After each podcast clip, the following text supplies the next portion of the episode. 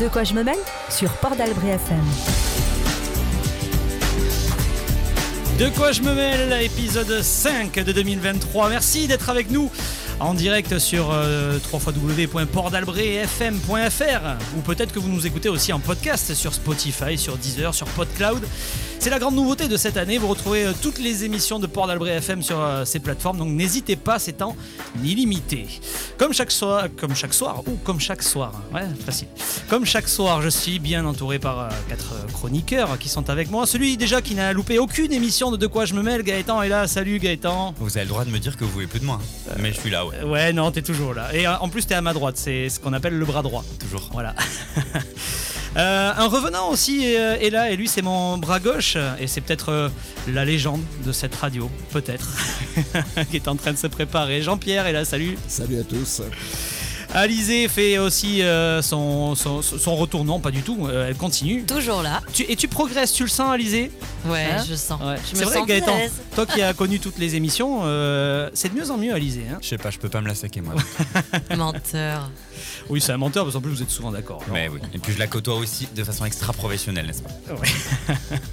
on, on veut pas en savoir, voilà, on veut pas en savoir davantage. Euh, et puis euh, une nouvelle recrue, une nouvelle recrue qui fait son apparition dans l'émission. Amaya est là, salut. Salut à tous. Est-ce que tu vas bien déjà? Oui, ça va Pas trop impressionné Non, ça va pas trop. Bon, tu vas voir Jean-Pierre, il est impressionnant comme ça, mais euh, au final après c'est c'est- c'est peut-être le moins impressionnant. C'est c'est euh. la couleur. c'est Je sens qu'on va bien s'entendre de toute façon avec Jean-Pierre. absolument. pas de Oui, ça, ça va le faire, il n'y a pas de souci. Euh, Jean-Pierre, Je te raccompagne après, non Jean-Pierre, je voulais que tu nous parles de, de cette toute nouvelle émission euh, qui fait son apparition euh, sur Port d'Albret FM qui s'appelle Marque Page. Oui, absolument, Marque Page. Alors, je sais pas quand est-ce que c'est exactement, mais c'est une nouvelle émission qui est une émission, une chronique littéraire, une rubrique littéraire. C'est-à-dire que la personne qui s'en occupe s'appelle Sylvain, il va euh, nous parler d'un livre, d'un auteur, de façon assez précise pendant 5-10 minutes. Et c'est, euh, voilà, un plaisir d'accueillir une nouvelle émission qui, cette fois, est consacrée à la littérature. Donc, euh, bienvenue à lui et puis bienvenue à, à Marque Page. Bien sûr, bienvenue à, à cette toute nouvelle émission qu'on aura plaisir à, à retrouver euh, du mardi au samedi sur Port d'Albret FM. On va passer au, sommaire pour euh, cette émission, pour les deux heures qui nous euh, attendent avec euh, les coups de cœur et les coups de gueule des chroniqueurs, les deux débats avec vos réactions et vos réponses au sondage. Ce soir, on va parler du hashtag MeToo. Cinq ans après, quel résultat? C'est la question qu'on s'est posée et qu'on vous a posée.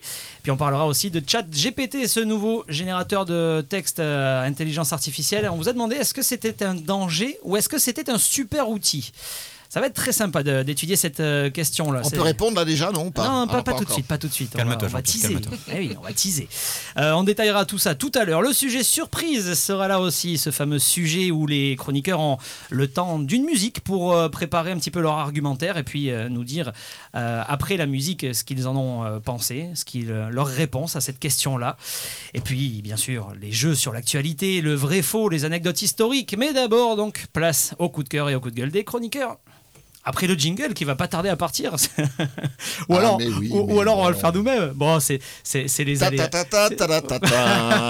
Voilà, coup de Voilà. cœur, coup de gueule. Voilà, t'as été recruté pour ça, Jean-Pierre. Voilà, voilà, Ah c'était ouais, très bien. C'était, c'était le jingle euh, de, de Port FM. Quand je pense Bon. qu'on va m'appeler Jingle maintenant, c'est même pas très, très glorieux, quoi. Enfin bon, c'est comme ça. Allez, on va commencer, euh, on va commencer avec, euh, avec Gaëtan. Gaëtan, tu, tu as un coup de cœur. Et ouais, un petit coup de cœur littéraire, tiens, euh, ça va te faire euh, plaisir, Jean-Pierre. Euh, alors, c'est une BD, une BD de Jean-Marc Jancovici et de Christophe Blain, qui est sortie fin 2021, qui s'appelle Le Monde sans fin. Je l'ai trouvée extrêmement intéressante. C'est quelque chose qui parle d'écologie, ça étonnera tout le monde. hein.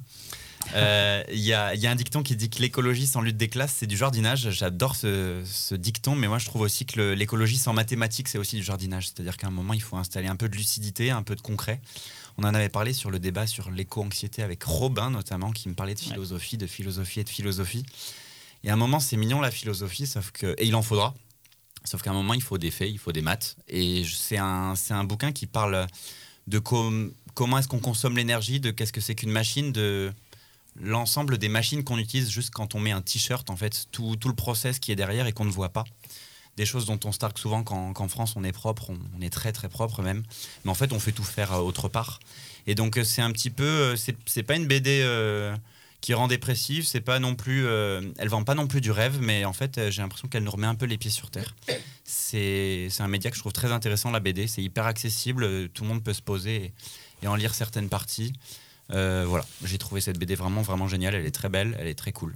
J'ai connu un polytechnicien qui a essayé de faire pousser des tomates, il n'a jamais réussi. hein. Ouais. C'est ça, pour ça, les maths.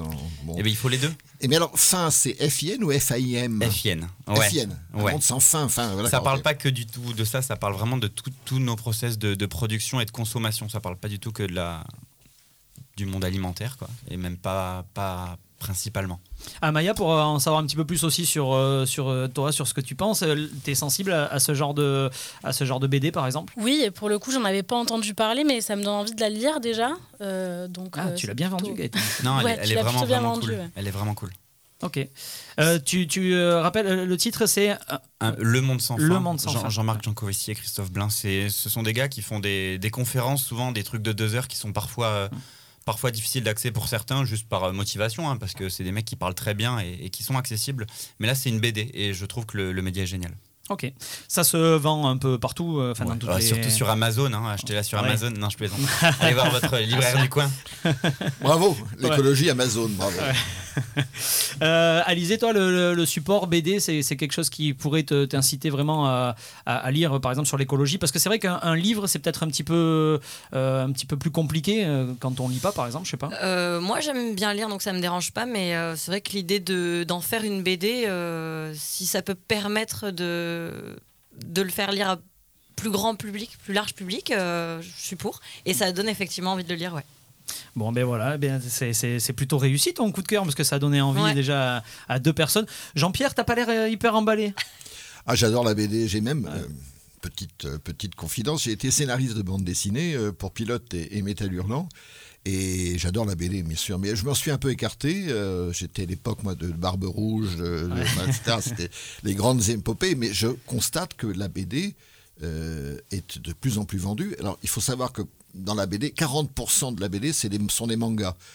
Donc c'est pas uniquement des choses françaises, mais il y a maintenant des, BD qui sont sublimement belles, qui sont très très fouillées et surtout qui véhiculent des idées extrêmement arrêtées, très construites et très très fouillées. Ça, me fait penser d'ailleurs, euh, je sais qu'exprimer une opinion mérite quand même euh, une argumentation construite. Ça, je fais un petit clin d'œil à, notre ami Philippe. J'espère qu'il nous écoute et puis j'espère qu'il va revenir bientôt. Voilà, petit message d'amitié. Mais euh, voilà, donc il y y, a maintenant des BD qui sont utiles, qui sont intéressantes, qui sont très très documentées et très très lisible en plus. Donc la BD permet effectivement à quelqu'un qui n'aime pas lire ben, de, de s'ouvrir à des, à des thèmes et à des mondes qui sont extrêmement intéressants.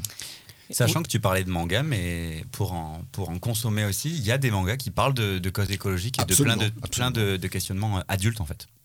Mais après, un, un divertissement n'empêche pas. hein. Euh, Par exemple, au début, euh, enfin maintenant encore un petit peu aussi, mais le rap, euh, c'est vrai que c'était un style de musique qui était fait aussi pour ça, pour dénoncer des choses, pour parler de sujets d'actualité. Dès lors que tu touches du monde et que tu as des convictions, je pense que tu essayes de, de- de les servir avec ton art, qu'importe lequel. il- Oui, c'est plutôt une bonne chose, du coup, Complètement. euh, D'ailleurs, j'ai juste une petite question. Le, la fameuse BD dont tu parles, les enfants y ont accès également? C'est assez ludique ou se dire c'est quand même assez complexe ou Non, ça va? c'est- Enfin, hyper ludique. Alors en fait, à chaque euh, page, bah, tu as une notion, quoi. En gros, c'est ça, mais c'est vraiment très, très, très bien vulgarisé. C'est pour ça que j'en parle. Je trouve que c'est d'un d'un bon sens complet. On voit qu'il n'y a aucun intérêt derrière, euh, si ce n'est euh, juste de, de donner des informations. Et oui, c'est accessible à un enfant, franchement, oui. Et c'est vrai qu'il y a un renouveau de la BD en ce moment, justement, sur les questions écologiques. Il y avait eu une super BD sur les algues rouges euh, de Mhm. Bretagne qui était sortie, des algues rouges ou des algues vertes, je sais plus. Euh, Bretonne qui, verte. Ouais, voilà, qui était sortie euh, il y a rouges. quelques années, euh, qui était aussi, ça reprenait une enquête qu'avait fait euh, une journaliste locale sur ce problème-là en Bretagne et qui avait très bien marché. Et là, il y a aussi également Baptiste Beaulieu qui a sorti une BD. Euh, les gens sont beaux et qui apparemment a été mis dans la main de beaucoup d'enfants et qui permet d'avoir un autre regard sur euh, chaque individu. euh. En fait, tant que c'est hyper référencé, c'est c'est pertinent. C'est-à-dire que tu peux faire des bouquins de 800 pages dans un français euh, incompréhensible et ne dire absolument que des conneries. Et si tu as fait un bon travail de référencement derrière et de recherche, tu peux après euh, le mettre à, à l'image que tu veux. Tu peux en faire des mini-clips, tu peux en faire des BD, ou tu peux en écrire euh, des, bouquins de 800 pages qui seront lus par très peu de gens. Je trouve que tout est pertinent et il faut toucher tous les types de publics. qui seront lus. J'ai dit lus. C'est peut-être parce que tu es fatigué Je suis aussi. fatigué, je rêve de mon lit là. Euh, Non, 100 mais- 196 pages du coup pour ce pour le monde sans fin euh, de Christophe Blain et Jean-Marc euh, Jancovici. Merci pour euh, ce, ce coup de cœur euh, Avec partagé, plaisir. Ouais, très Gaëtan. Sinon, Euh, il y a le guide du vie sexuel aussi, qui est une autre BD que je conseille, de Titeuf, qui est incroyable. Qui a C'est- forgé, Un, peu- un peu daté quand qui a même. hein. forgé mon éducation. Oui, bah oui. Ouais, mais qui est indétrônable parce que c'est vrai qu'il y a encore des, des enfants qui, euh, qui continuent de lire ça hein, dans les cours Avec d'école. une se lit exceptionnelle page à trous. La page à trous euh, que je laisserai découvrir à la prochaine génération. Ça se lit d'une main. Ah oui, tout à fait. Alors non, justement, il y a un moment où Allez. il faut les deux. Et- Bon, enfin bon. Et l'autre main, c'est pour faire une passe décisive à Alizé qui va nous parler de son coup de gueule, elle, pour le coup. Toujours des coups de gueule. Oh. Alizé. Oh. Euh, ouais. En, en fait, c'est pas très original, mais euh, je suis tombée sur euh, une annonce. Tu t'es pas fait mal, j'espère. non, gaffe. je suis tombée sur euh, une annonce euh, sur le Bon Coin qui m'a rendue folle. Euh, une annonce d'un logement, en fait, un appartement, un studio de 35 mètres carrés au Pays Basque. Attention, 1200 euros par mois location et il faut partir à partir du mois de juin. Ouais. Euh, et là, en fait, ça me juste ça me sidère. Quand Mais- je vois des, des, des annonces comme ça, je me dis mais en fait jusqu'où ça va, enfin ça va, ça ne va jamais s'arrêter. Bah, ça dépendra de la demande, c'est l'offre et la demande. Oui, Tout mais simplement. Pourquoi, pourquoi s'arrêter en jeu bah, pour, Pour euh, la louer location juillet août, saisonnière. 1200 euros Ah, la parce que semaine. voilà, c'est ça. euh, ouais, c'est Ah, ça. bah, pour louer la Juillet, août, c'est- Oui, pardon, ouais. Oui, il faut qu'en juin, euh, Ouais. le locataire puisse euh, Oui, alors, libérer les lieux. Ça, ça ouais, c'est c'est vrai que pour ceux qui nous écoutent et qui sont pas forcément sur le littoral, c'est quelque chose qui est quand même de plus en plus répandu. C'est libre de septembre à juin. Par contre, euh, bien sûr, euh, de, le mois de juillet et le mois d'août. Mais il y a des gens qui acceptent quand même. Bien sûr. Ah oui, oui, bien sûr, Ah il y en a de plus en plus. ouais. Comme il y a une Bah, vraie crise pas du le logement. choix, surtout. ouais, oui, c'est ça. ça. Ils n'ont pas du ça. tout le choix. Enfin, euh, rien qu'ici, euh, sur euh, la communauté de communes, euh, pff, en Ouais. termes de logement en location à l'année, c'est quand même une, ça une devient cata, quoi. catastrophique là. 1200 euros un studio. euh, Oui, c'est, ça, ça paraît comme ça, oui. C'est vrai que c'est, énorme. hein. C'est un- pas loin d'un SMIC, on va dire, pour, euh, pour, euh, pour pouvoir se loger euh, dans un. Combien tu disais 30 mètres carrés? 35, 35 mètres carrés. 35 mètres carrés.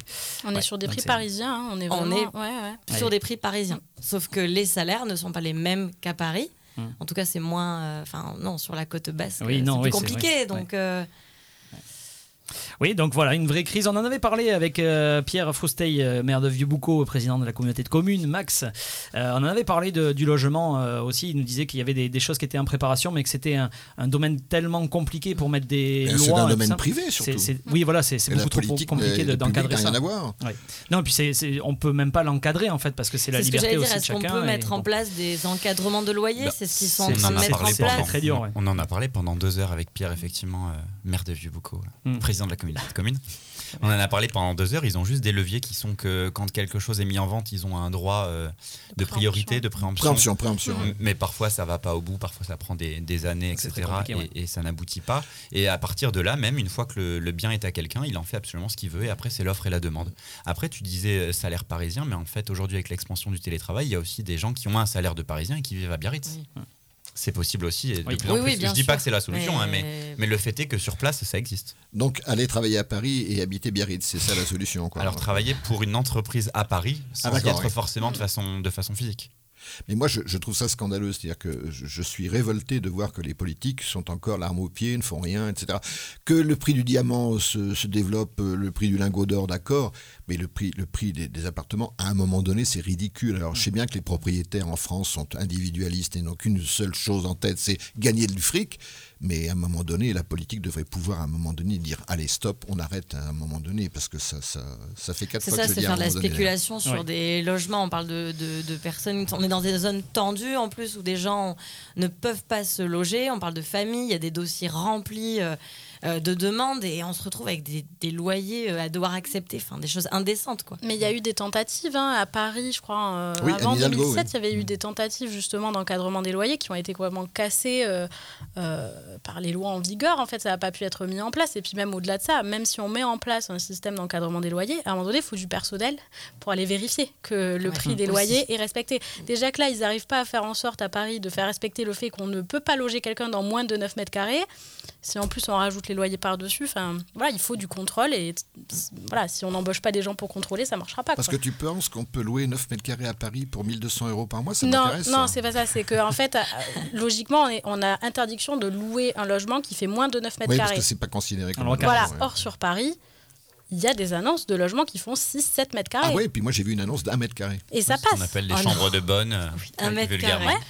Ouais, ouais. Et des fois même avec les, les, les sanitaires ouais, sur Mais, le, mais sur là, le on, palier. palier. là, on parle de la France. Parce Oui. que Oui, oui. au Japon, il me semble, que- il me semble Oui. que c'est au Japon, qui est une des villes les plus denses euh, du, du monde. Peut-être peut-être que la capitale est même la ville la plus dense du monde. On peut louer des casiers, effectivement, dans lesquels, euh, bah, je sais pas si Je et crois que moi c'est on à rentre. Hong Kong qu'il y a le, que les Euh, loyers sont les plus chers euh, au monde. Peut-être, mais il existe Londres, des endroits en- Londres aussi, dans, dans le monde Oui. où on peut louer moins de 9 mètres carrés et même, oui, effectivement, un casier dans lequel juste votre corps rentre et c'est tout. Oui, oui, pour euh, dormir et, voilà, et en partageant euh, tout le reste.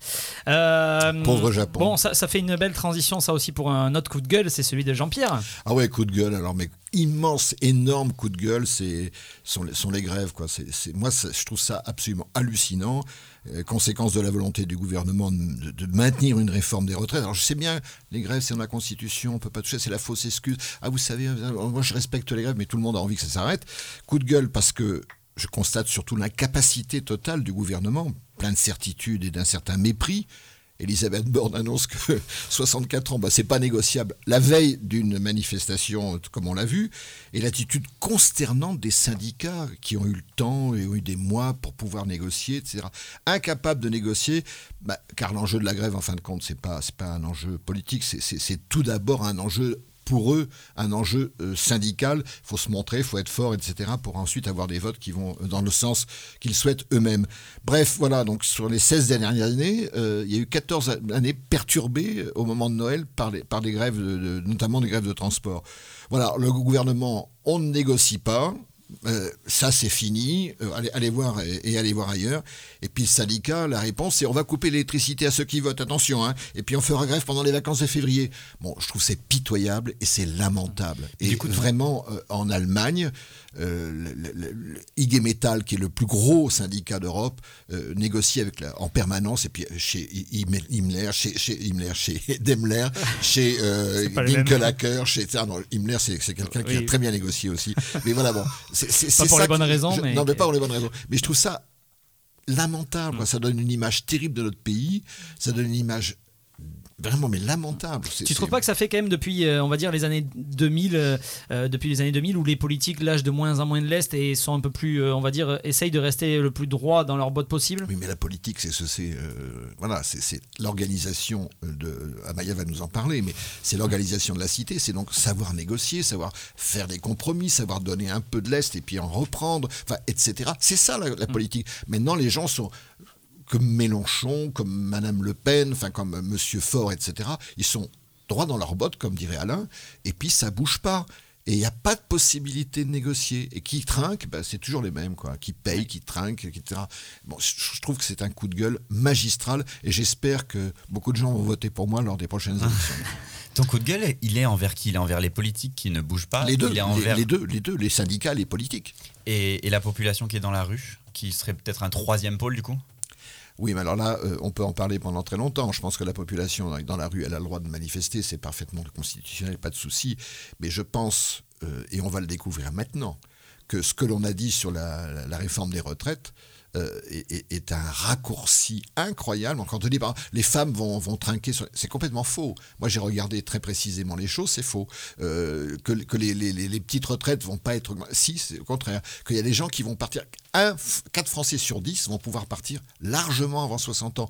2, 4, 6 ans avant les 64 ans, etc. Donc on raconte n'importe quoi. Les médias comme BFM, euh, enfin nos collègues de CNews, etc., disent absolument n'importe quoi. Mais vraiment n'importe quoi, c'est c'est dramatique. hein. Et évidemment, il y a l'action des syndicats qui, qui- qui tapent du tambour et battent le pavé pour pouvoir réunir les gens. Très bien, mais je trouve qu'il y a, c'est sur un fond Ouais. de mensonges, de- surtout qu'on sait qu'il y a eu quand même 6 à 8 mois de négociations avant. Et puis juste un tout petit détail, je termine par là, quand vous, dites, euh, quand vous êtes syndicat ou que vous êtes un parti politique, je vais soutenir la candidature de- d'Emmanuel Macron euh, contre Madame Le Pen, mais je vais soutenir Macron pour les, élections euh, présidentielles qui sont passées, la moindre des choses, c'est de regarder son programme et dire, vous savez, 64 ans, on n'est pas tout à fait d'accord, puis ça, on n'est pas tout à fait d'accord. Est-ce qu'on n'aurait pas à l'amender, euh, faire en sorte que, etc. Les gens, ils sont les mains dans les poches, journalistes, politiques et syndicats, les mains dans les poches, on arrive, on gueule, et puis euh, c'est tout. Voilà, c'est- je trouve ça lamentable et Après, pitoyable. je suis pas Bah, en même temps, il n'y a plus de négociation possible. Enfin, je veux dire, à un moment donné, sur les 20 dernières années, à chaque fois qu'il y a une réforme qui a voulu passer, et en l'occurrence voulu passer en force, même si la population n'était pas d'accord et même si ça a eu des conséquences dramatiques sur les gens, elles sont passées de toute façon. Donc au bout d'un moment, si la manifestation ne peut plus faire son travail, c'est-à-dire de montrer au gouvernement qu'il y a quelque chose à retravailler, la copie n'est pas bonne, il faut retravailler, ce qu'on dit à nos étudiants, c'est pas bon, on refait. Eh ben en fait, il passe en force. Et là, ce qu'on voit depuis le début de l'année, c'est quand même 10 49-3 sur 6 mois. Enfin, je- Ils ont le droit pense- de le faire. hein. c'est pas la question qu'ils ont le droit de le faire ou pas. C'est surtout euh, quelle est leur position vis-à-vis de la démocratie, parce que c'est quand même Non, un non, petit mais- peu je- problématique. Je, je suis absolument d'accord, mais cher Amaya, l'article constitutionnel qui concerne les manifestations stipule bien que c'est en dernier recours que la manifestation dans la rue doit avoir lieu, etc. Et on Bon. n'y est pas là au dernier recours Bah si, il n'y a pas de négociation possible Si, en fait. bah oui, mais c'est ce je les mets dos à dos, hein, syndicat euh, euh, patronal, syndicat et, et- et gouvernement, ils sont incapables de négocier. Il faut savoir qu'en Allemagne, quand une loi sort de Berlin, tous les lenders doivent être d'accord avant qu'elle soit appliquée. Donc c'est l'art de la négociation, l'art du compromis, l'art de discuter ensemble. Mais quand on entend euh, les leaders syndicaux et Madame Borne, on a l'impression que bah, les portes sont fermées, que personne n'écoute personne. Heureusement, le, le Parlement va changer les choses, ça j'en suis absolument persuadé, ça se passe toujours comme ça.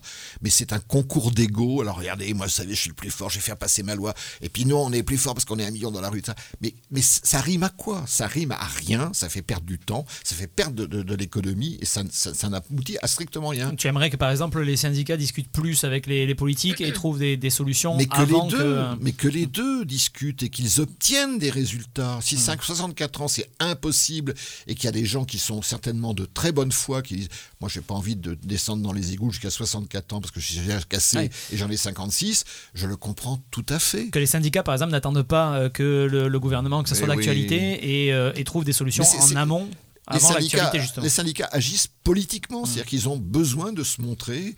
euh, moi, j'ai bien connu ça, hein, euh, mais euh, ils ont besoin de se montrer, comme le gouvernement a besoin d'affirmer des choses, etc.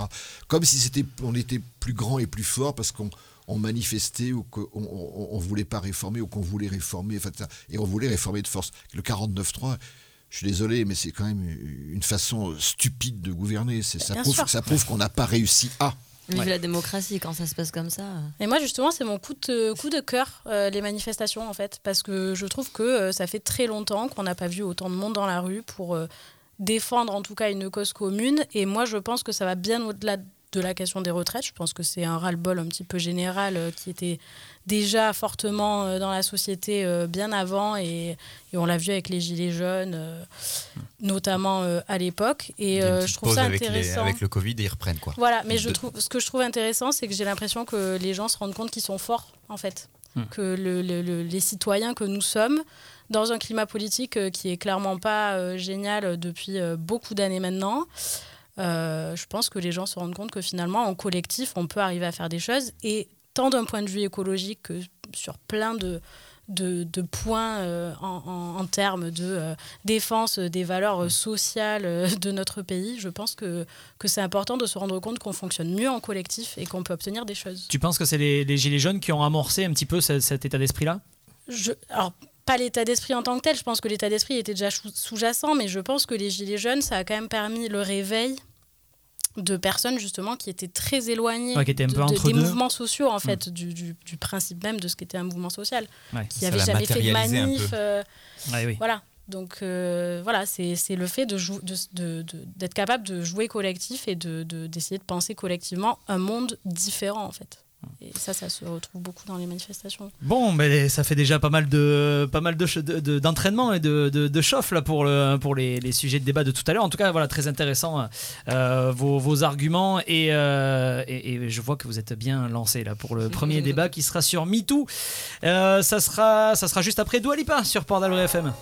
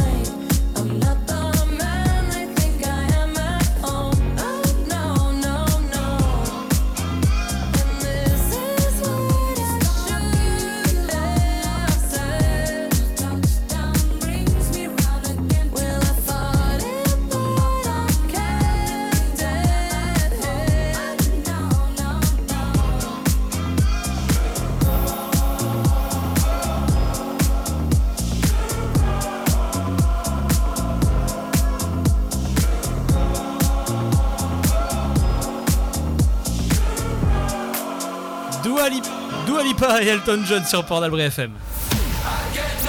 De quoi je me mêle sur Port d'Albret FM.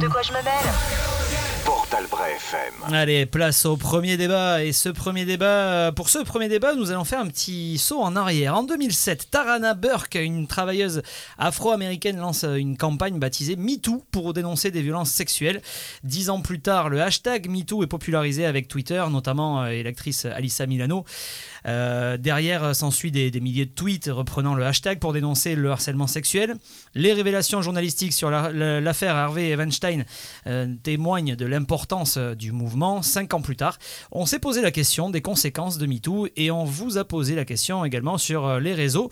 Avant de débattre, les traditionnelles questions aux, chroniqueurs pour ouvrir le débat, pour savoir un petit peu ce que vous pensez, là où vous allez aller, là où vous pourriez en venir, pour voir un petit peu ce que tout le monde pense autour de la table. Première question, on va commencer par Jean-Pierre, et puis on enchaînera avec Alizé, Amaya, et on terminera par Gaëtan. Première question, les réseaux sociaux doivent-ils aussi servir à dénoncer quelqu'un?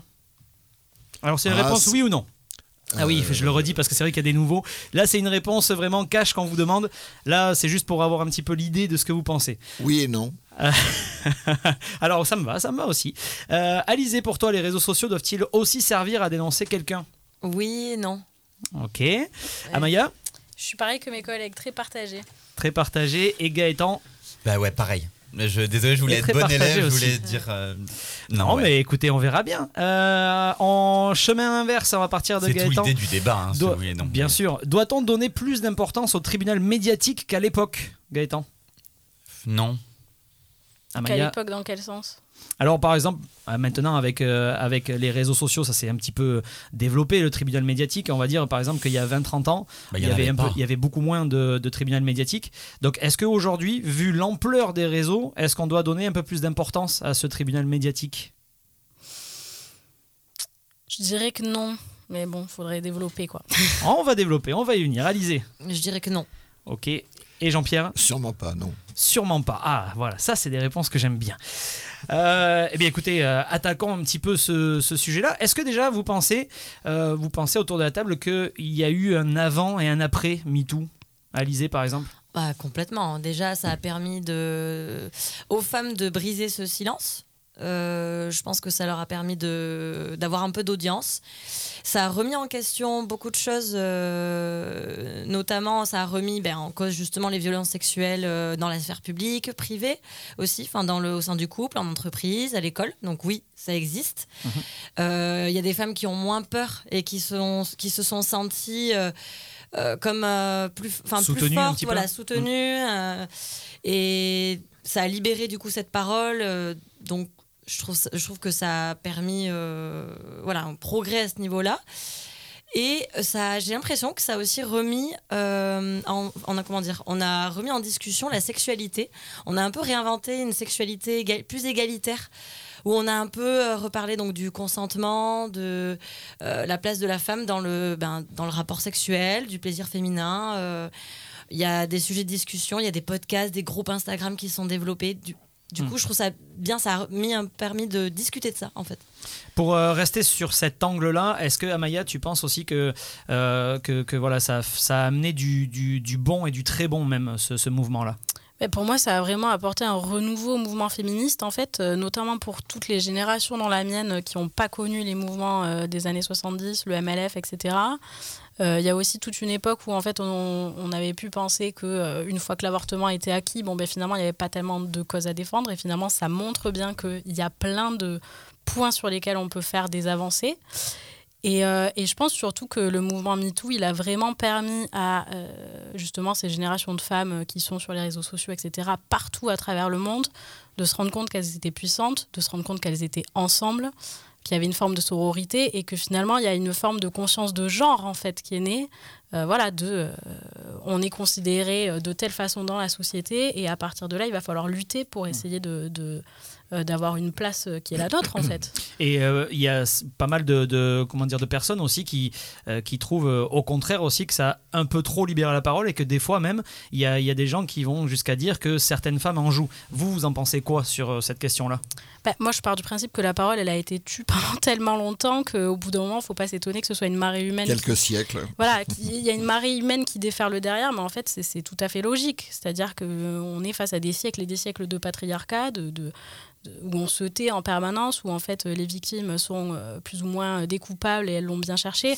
Bon, au bout d'un moment, il ne faut pas s'étonner. Et très honnêtement, quand on voit les proportions et quand on voit les chiffres qui sont rappelés systématiquement de, du nombre d'affaires de viol, du nombre d'affaires de viol qui ne sont pas jugées, et parmi le nombre d'affaires de viol qui sont acceptées par les policiers, combien il y en a en fait, c'est-à-dire 2% qui sont en fait des mensonges, donc ça veut dire qu'il y a 98% qui sont vrais.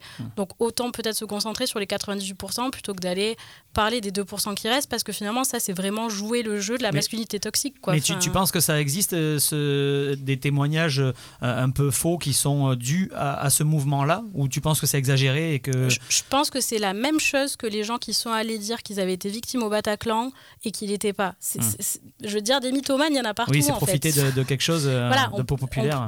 oui, voilà, on profite de ça pour, euh, je sais pas, pour avoir l'impression de faire partie d'un groupe, pour Hmm. euh, euh, se la jouer, pour euh, aller savoir. Mais en tout cas, c'est- ça reste hyper minoritaire et je pense que c'est pas l'objet du débat, quoi. Jean-Pierre, euh, toi, euh, est-ce que déjà tu es familier avec, euh, avec euh, les hashtags, Les avec les réseaux sociaux Avec les réseaux sociaux et tout ça, est-ce que c'est Ah. quelque chose qui te, enfin, qui, qui te, où tu te sens concerné Et est-ce que tu trouves du coup que c'est une bonne chose derrière? Oui, moi je trouve que c'est une bonne chose parce qu'effectivement, alors depuis 2017, euh, Interstat dit que les, les- les- plaintes ont explosé c'est-à-dire, euh, sur les violences sexuelles, hein, 82% non plus. C'est une énorme euh, possibilité. Euh, Il y a effectivement euh, cette libération des femmes, mais comme je suis heureux d'être un homme. Je vous explique pourquoi. Parce que les femmes, elles se sentent plus ensemble, elles se sentent plus solidaires, tout à fait. Mais elles créent un ghetto. Et finalement, ce, ce ghetto-là ne fait que quoi Défendre les agressions dont elles sont victimes. Et elles sont victimes injustement d'agressions. Par contre, pour le salaire, pour la position sociale, pour les positions professionnelles, pour les prises de parole, pour les présidences de grandes entreprises, les femmes n'existent pas. Donc on a euh, ce combat MeToo qui est intéressant, qui est une sorte, je sais pas, de, de, de, de- possibilité de, de combattre des choses qui sont inacceptables, absolument horribles. C'est comme si je te disais, euh, on va arrêter le feu, mais euh, pendant ce temps-là, on s'occupe pas du reste. Bon, c'est- ça qui me paraît très gênant, c'est que les femmes ont, ont ce combat qui est tout à fait légitime, qui est tout à fait important, mais mon Dieu, pourvu qu'on s'occupe d'autre chose pour les femmes encore. Tu veux dire qu'avec ce genre de mouvement, on en oublie presque Ah bah, aussi oui, euh, parce que j'en- j'entends beaucoup parler de MeToo, de, de la position des femmes, de leur, de leur ag- agression, ce qui est tout à fait d'accord. Et ça, ça doit être absolument combattu. Mais je constate aussi que euh, les, plaintes euh, augmentent, mais que le, conseil, euh, le Haut Conseil de l'égalité s'inquiète de la diminution de 40% des condamnations, des condamnations pénales pour viol. Donc il y a tout ça qui joue, si tu veux. Et on arrive à une situation où ça existe, c'est merveilleux. Mais qu'est-ce qu'on fait pour les autres Mais ça prouve qu'on est en, qu'on en est encore très très loin et Mais que- très, très et loin. qu'il faut reformer, je pense justement la police, les gendarmes à ça, à ces violences, parce qu'effectivement il y a une hausse des plaintes, mais euh, ils expliquaient qu'ils étaient complètement débordés et il y a encore des affaires classées sans suite. Mais outre, viol cette sans histoire suite. de, outre cette histoire-là de, de, de violence sexiste et sexuelle, enfin, le sexisme dans la société, la place que ça prend et le fait que justement il n'y a pas de place pour les femmes pour cette question-là, c'est quelque chose que MeToo, ça, ça a démarré effectivement sur ces histoires de violence sexiste et sexuelle, mais en soi, ça a ouvert à plein d'autres choses en fait. Et ça ouvre aussi à avoir, cette, à avoir ce, ce, ce dialogue-là dans la société de euh, la place des femmes et de la place qu'elles occupent. Mais est-ce que ça a moins pas- les femmes puissent en discuter Est-ce que ça n'a pas euh, ouvert à, à trop de choses et au final, en fait, on se perd un petit peu dans tout ça Parce qu'il y a eu MeToo, mais après, derrière, il y a eu Balance ton port. euh, Il y a eu. C'est la même chaque- chose, hein, MeToo et Balance ton port, oui, mais c'est deux, deux, donc, deux hashtags, c'est deux hashtags qui sont Oui. différents. Donc du coup, ça fait, ça fait des, comment dire, ça se rejoint pas. Ça fait pas une seule cause, mais on dirait deux causes, alors que finalement c'est pour dénoncer euh, plus ou moins la même chose. Mais on va dire euh, que c'est pour dénoncer les mêmes horreurs. Il y a eu le MeToo gay, le MeToo inceste. Donc en fait, est-ce que en fait on se sert pas de ça qui est qui est très bien à la base et qu'on en fait beaucoup de choses et qu'on le perd un petit peu au milieu de tout ce, ce- cet amas de, de hashtags dans les- sur les réseaux sociaux. Bah, moi, je pense qu'on en fait beaucoup de choses, mais pas beaucoup trop de choses. C'est-à-dire que tous ces sujets devaient arriver, en fait. Donc, Mm. on, on se sert d'une médiatisation d'un sujet qui, je pense, est absolument légitime, absolument juste, pour faire Ah, ben, sans mauvais jeu de mots, ben, moi aussi, il y a, il y a ça aussi de l'autre côté. Euh, tu parlais tout à l'heure de, de- de la cause féminine. Statistiquement, c'est ultra majoritaire, mais il y a aussi des hommes. Effectivement, tu parlais de la problématique des incestes. Ça a fait remonter ces choses-là. Et en fait, euh, moi, je pense que c'est ça ça a créé une vague, peut-être, ouais, effectivement, de hashtags. J'en avais noté d'autres, mais en fait, il y, a- il y a eu toute cette, euh, Il y en a plein, oui. toute cette avalanche. Il y a eu aussi l'Ice Bucket Challenge pour parler euh, de- d'une pathologie neurodégénérative. Il y a eu Black Lives Matter. Il y a, il y a eu Je suis Charlie. En fait, c'est une nouvelle façon de communiquer, une Oui, mais ça, nouvelle c'est façon des- de faire c'est d'autres choses, c'est d'autres euh, faits. Le, le- là, on parle des, euh, des, euh, des agressions sexuelles euh, ou du harcèlement sexuel, mais du coup, c'est la même chose. Balance ton port, MeToo, MeToo Black Lives Matter, c'est un, peu le même concept, c'est-à-dire qu'on c'est des gens qui essayent de faire. Oui, de mais c'est une haine corps, de- raciale, c'est pas une violence sexuelle, tu vois ce que je veux bien dire sûr. Euh, après, certains amènent ça comme un combat homme-femme, comme un combat homme-blanc. hein. En soi, il y a pour plein de gens, c'est pas si différent que ça. C'est-à-dire que c'est une domination physique euh, ou culturelle ou, peu importe ou intellectuelle. Donc non, moi je pense que c'est intéressant. Et pour répondre à Jean-Pierre, ce qu'il disait tout à l'heure par rapport à est-ce que ce combat ne dessert pas en en ignorant d'autres, il y en a qui parlent d'une d'une pyramide de, de violence en fait, et que ça crée une acceptation euh, en fait de, la domination. Et ça commence tout petit sur des, faits euh, mineurs, c'est-à-dire bah, se faire siffler dans la rue. Ah, allez, lui réponds pas, euh, ce sera plus compliqué si tu lui réponds. Après, c'est une main au cul dans, le métro. Non, c'est bon, vaut mieux pas faire un scandale parce que. Et à la fin, ça finit bah, en fait sur tous les autres sujets que tu évoques, c'est-à-dire les différences hiérarchiques professionnelles, po- politiques, etc. Moi, je pense que cette, pyramide, elle est, elle est très très juste en fait. Et je pense qu'il faut s'attaquer à l'échelon le plus bas pour ensuite faire tomber les.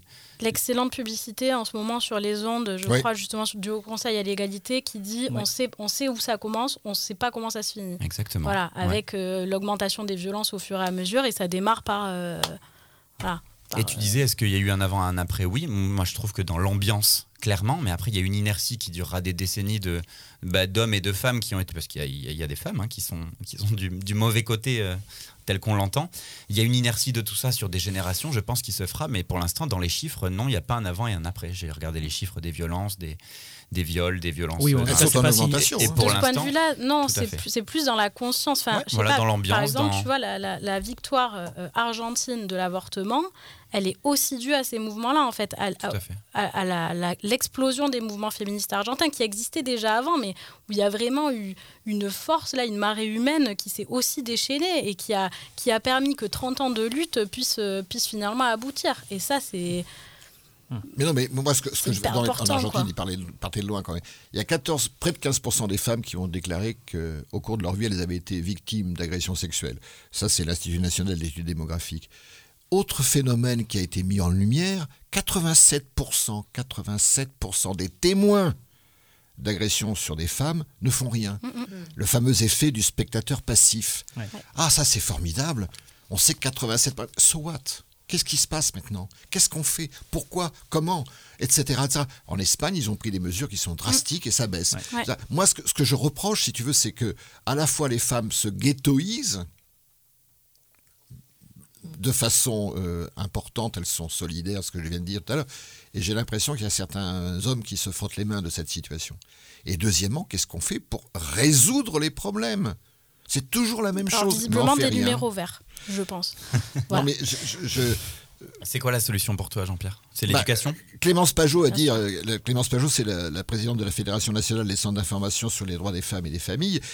Elle dit les violences sexuelles et sexistes sont devenues un sujet politique, mais surtout pas un sujet de politique publique. C'est Mmh. C'est clair. C'est ça qui est problématique. Voilà, c'est un sujet. Ah, bon, moi, vous savez, je Mm. suis d'accord, euh, il faut défendre les femmes, etc., etc. Mais en fin de compte, dans un commissariat de, de l'Est de la France, il y a 700 dossiers, il y a trois enquêteurs qui s'en occupent. Ils sont épuisés, ils peuvent pas répondre. La formation des policiers n'existe pas. parce Les pas moyens donnés par la justice pour ces cas précis n'existent pas. C'est toujours la même chose. Ah, formidable. On est un pays vachement évolué parce qu'on sait qu'il y a 14% ou 15% des femmes qui se font mettre la main au cul, qui se font violer. C'est pas après- qu'une question de budget, Alizé. C'est à mon sens, c'est euh, à un moment donné, il y a le- la conscience du fait que ça existe, mais derrière, il n'y a pas de volonté politique de mettre en place des politiques publiques pour y répondre. Parce que, je veux dire, c'est pas quand on veut de l'argent, on peut trouver 400 milliards pour l'armée. Donc à un moment donné, on pourrait aussi décider de mettre du Ah, mais j'ai pognon. pas dit que c'était. Ils Donc- ne peuvent pas, c'est qu'ils n'ont pas voulu. Ben Investir oui, mais donc c'est bien. dans cette cause. c'est bien parce que la cause, finalement, ils en Oui. ont rien à Mais- ah, mais péter. Ah, mais Voilà. ça vient de On est clair, Oui, ça vient de là. on est dans une société encore en France franchouillarde, matriarcale. Et moi, enfin, je- plutôt patriarcal Ouais. du coup que matriarcal. je- tu, tu as raison, tu as raison de me reprendre. Sinon, je pense que ça en tout cas, je trouve que c'est terriblement franchouillard. Alors juste parce que avant qu'on passe au, deuxième sujet, j'aimerais qu'on évoque aussi quand même le, donc la deuxième question qui était sur la place du tribunal médiatique par rapport à cette question-là. Est-ce que le est-ce que les euh, euh, comment dire les, les femmes qui euh, qui mettent des qui comment dire qui témoignent voilà je cherchais le mot qui témoignent sur les réseaux sociaux est-ce que ça doit être pris en compte par par les tribunaux par la justice ou pas?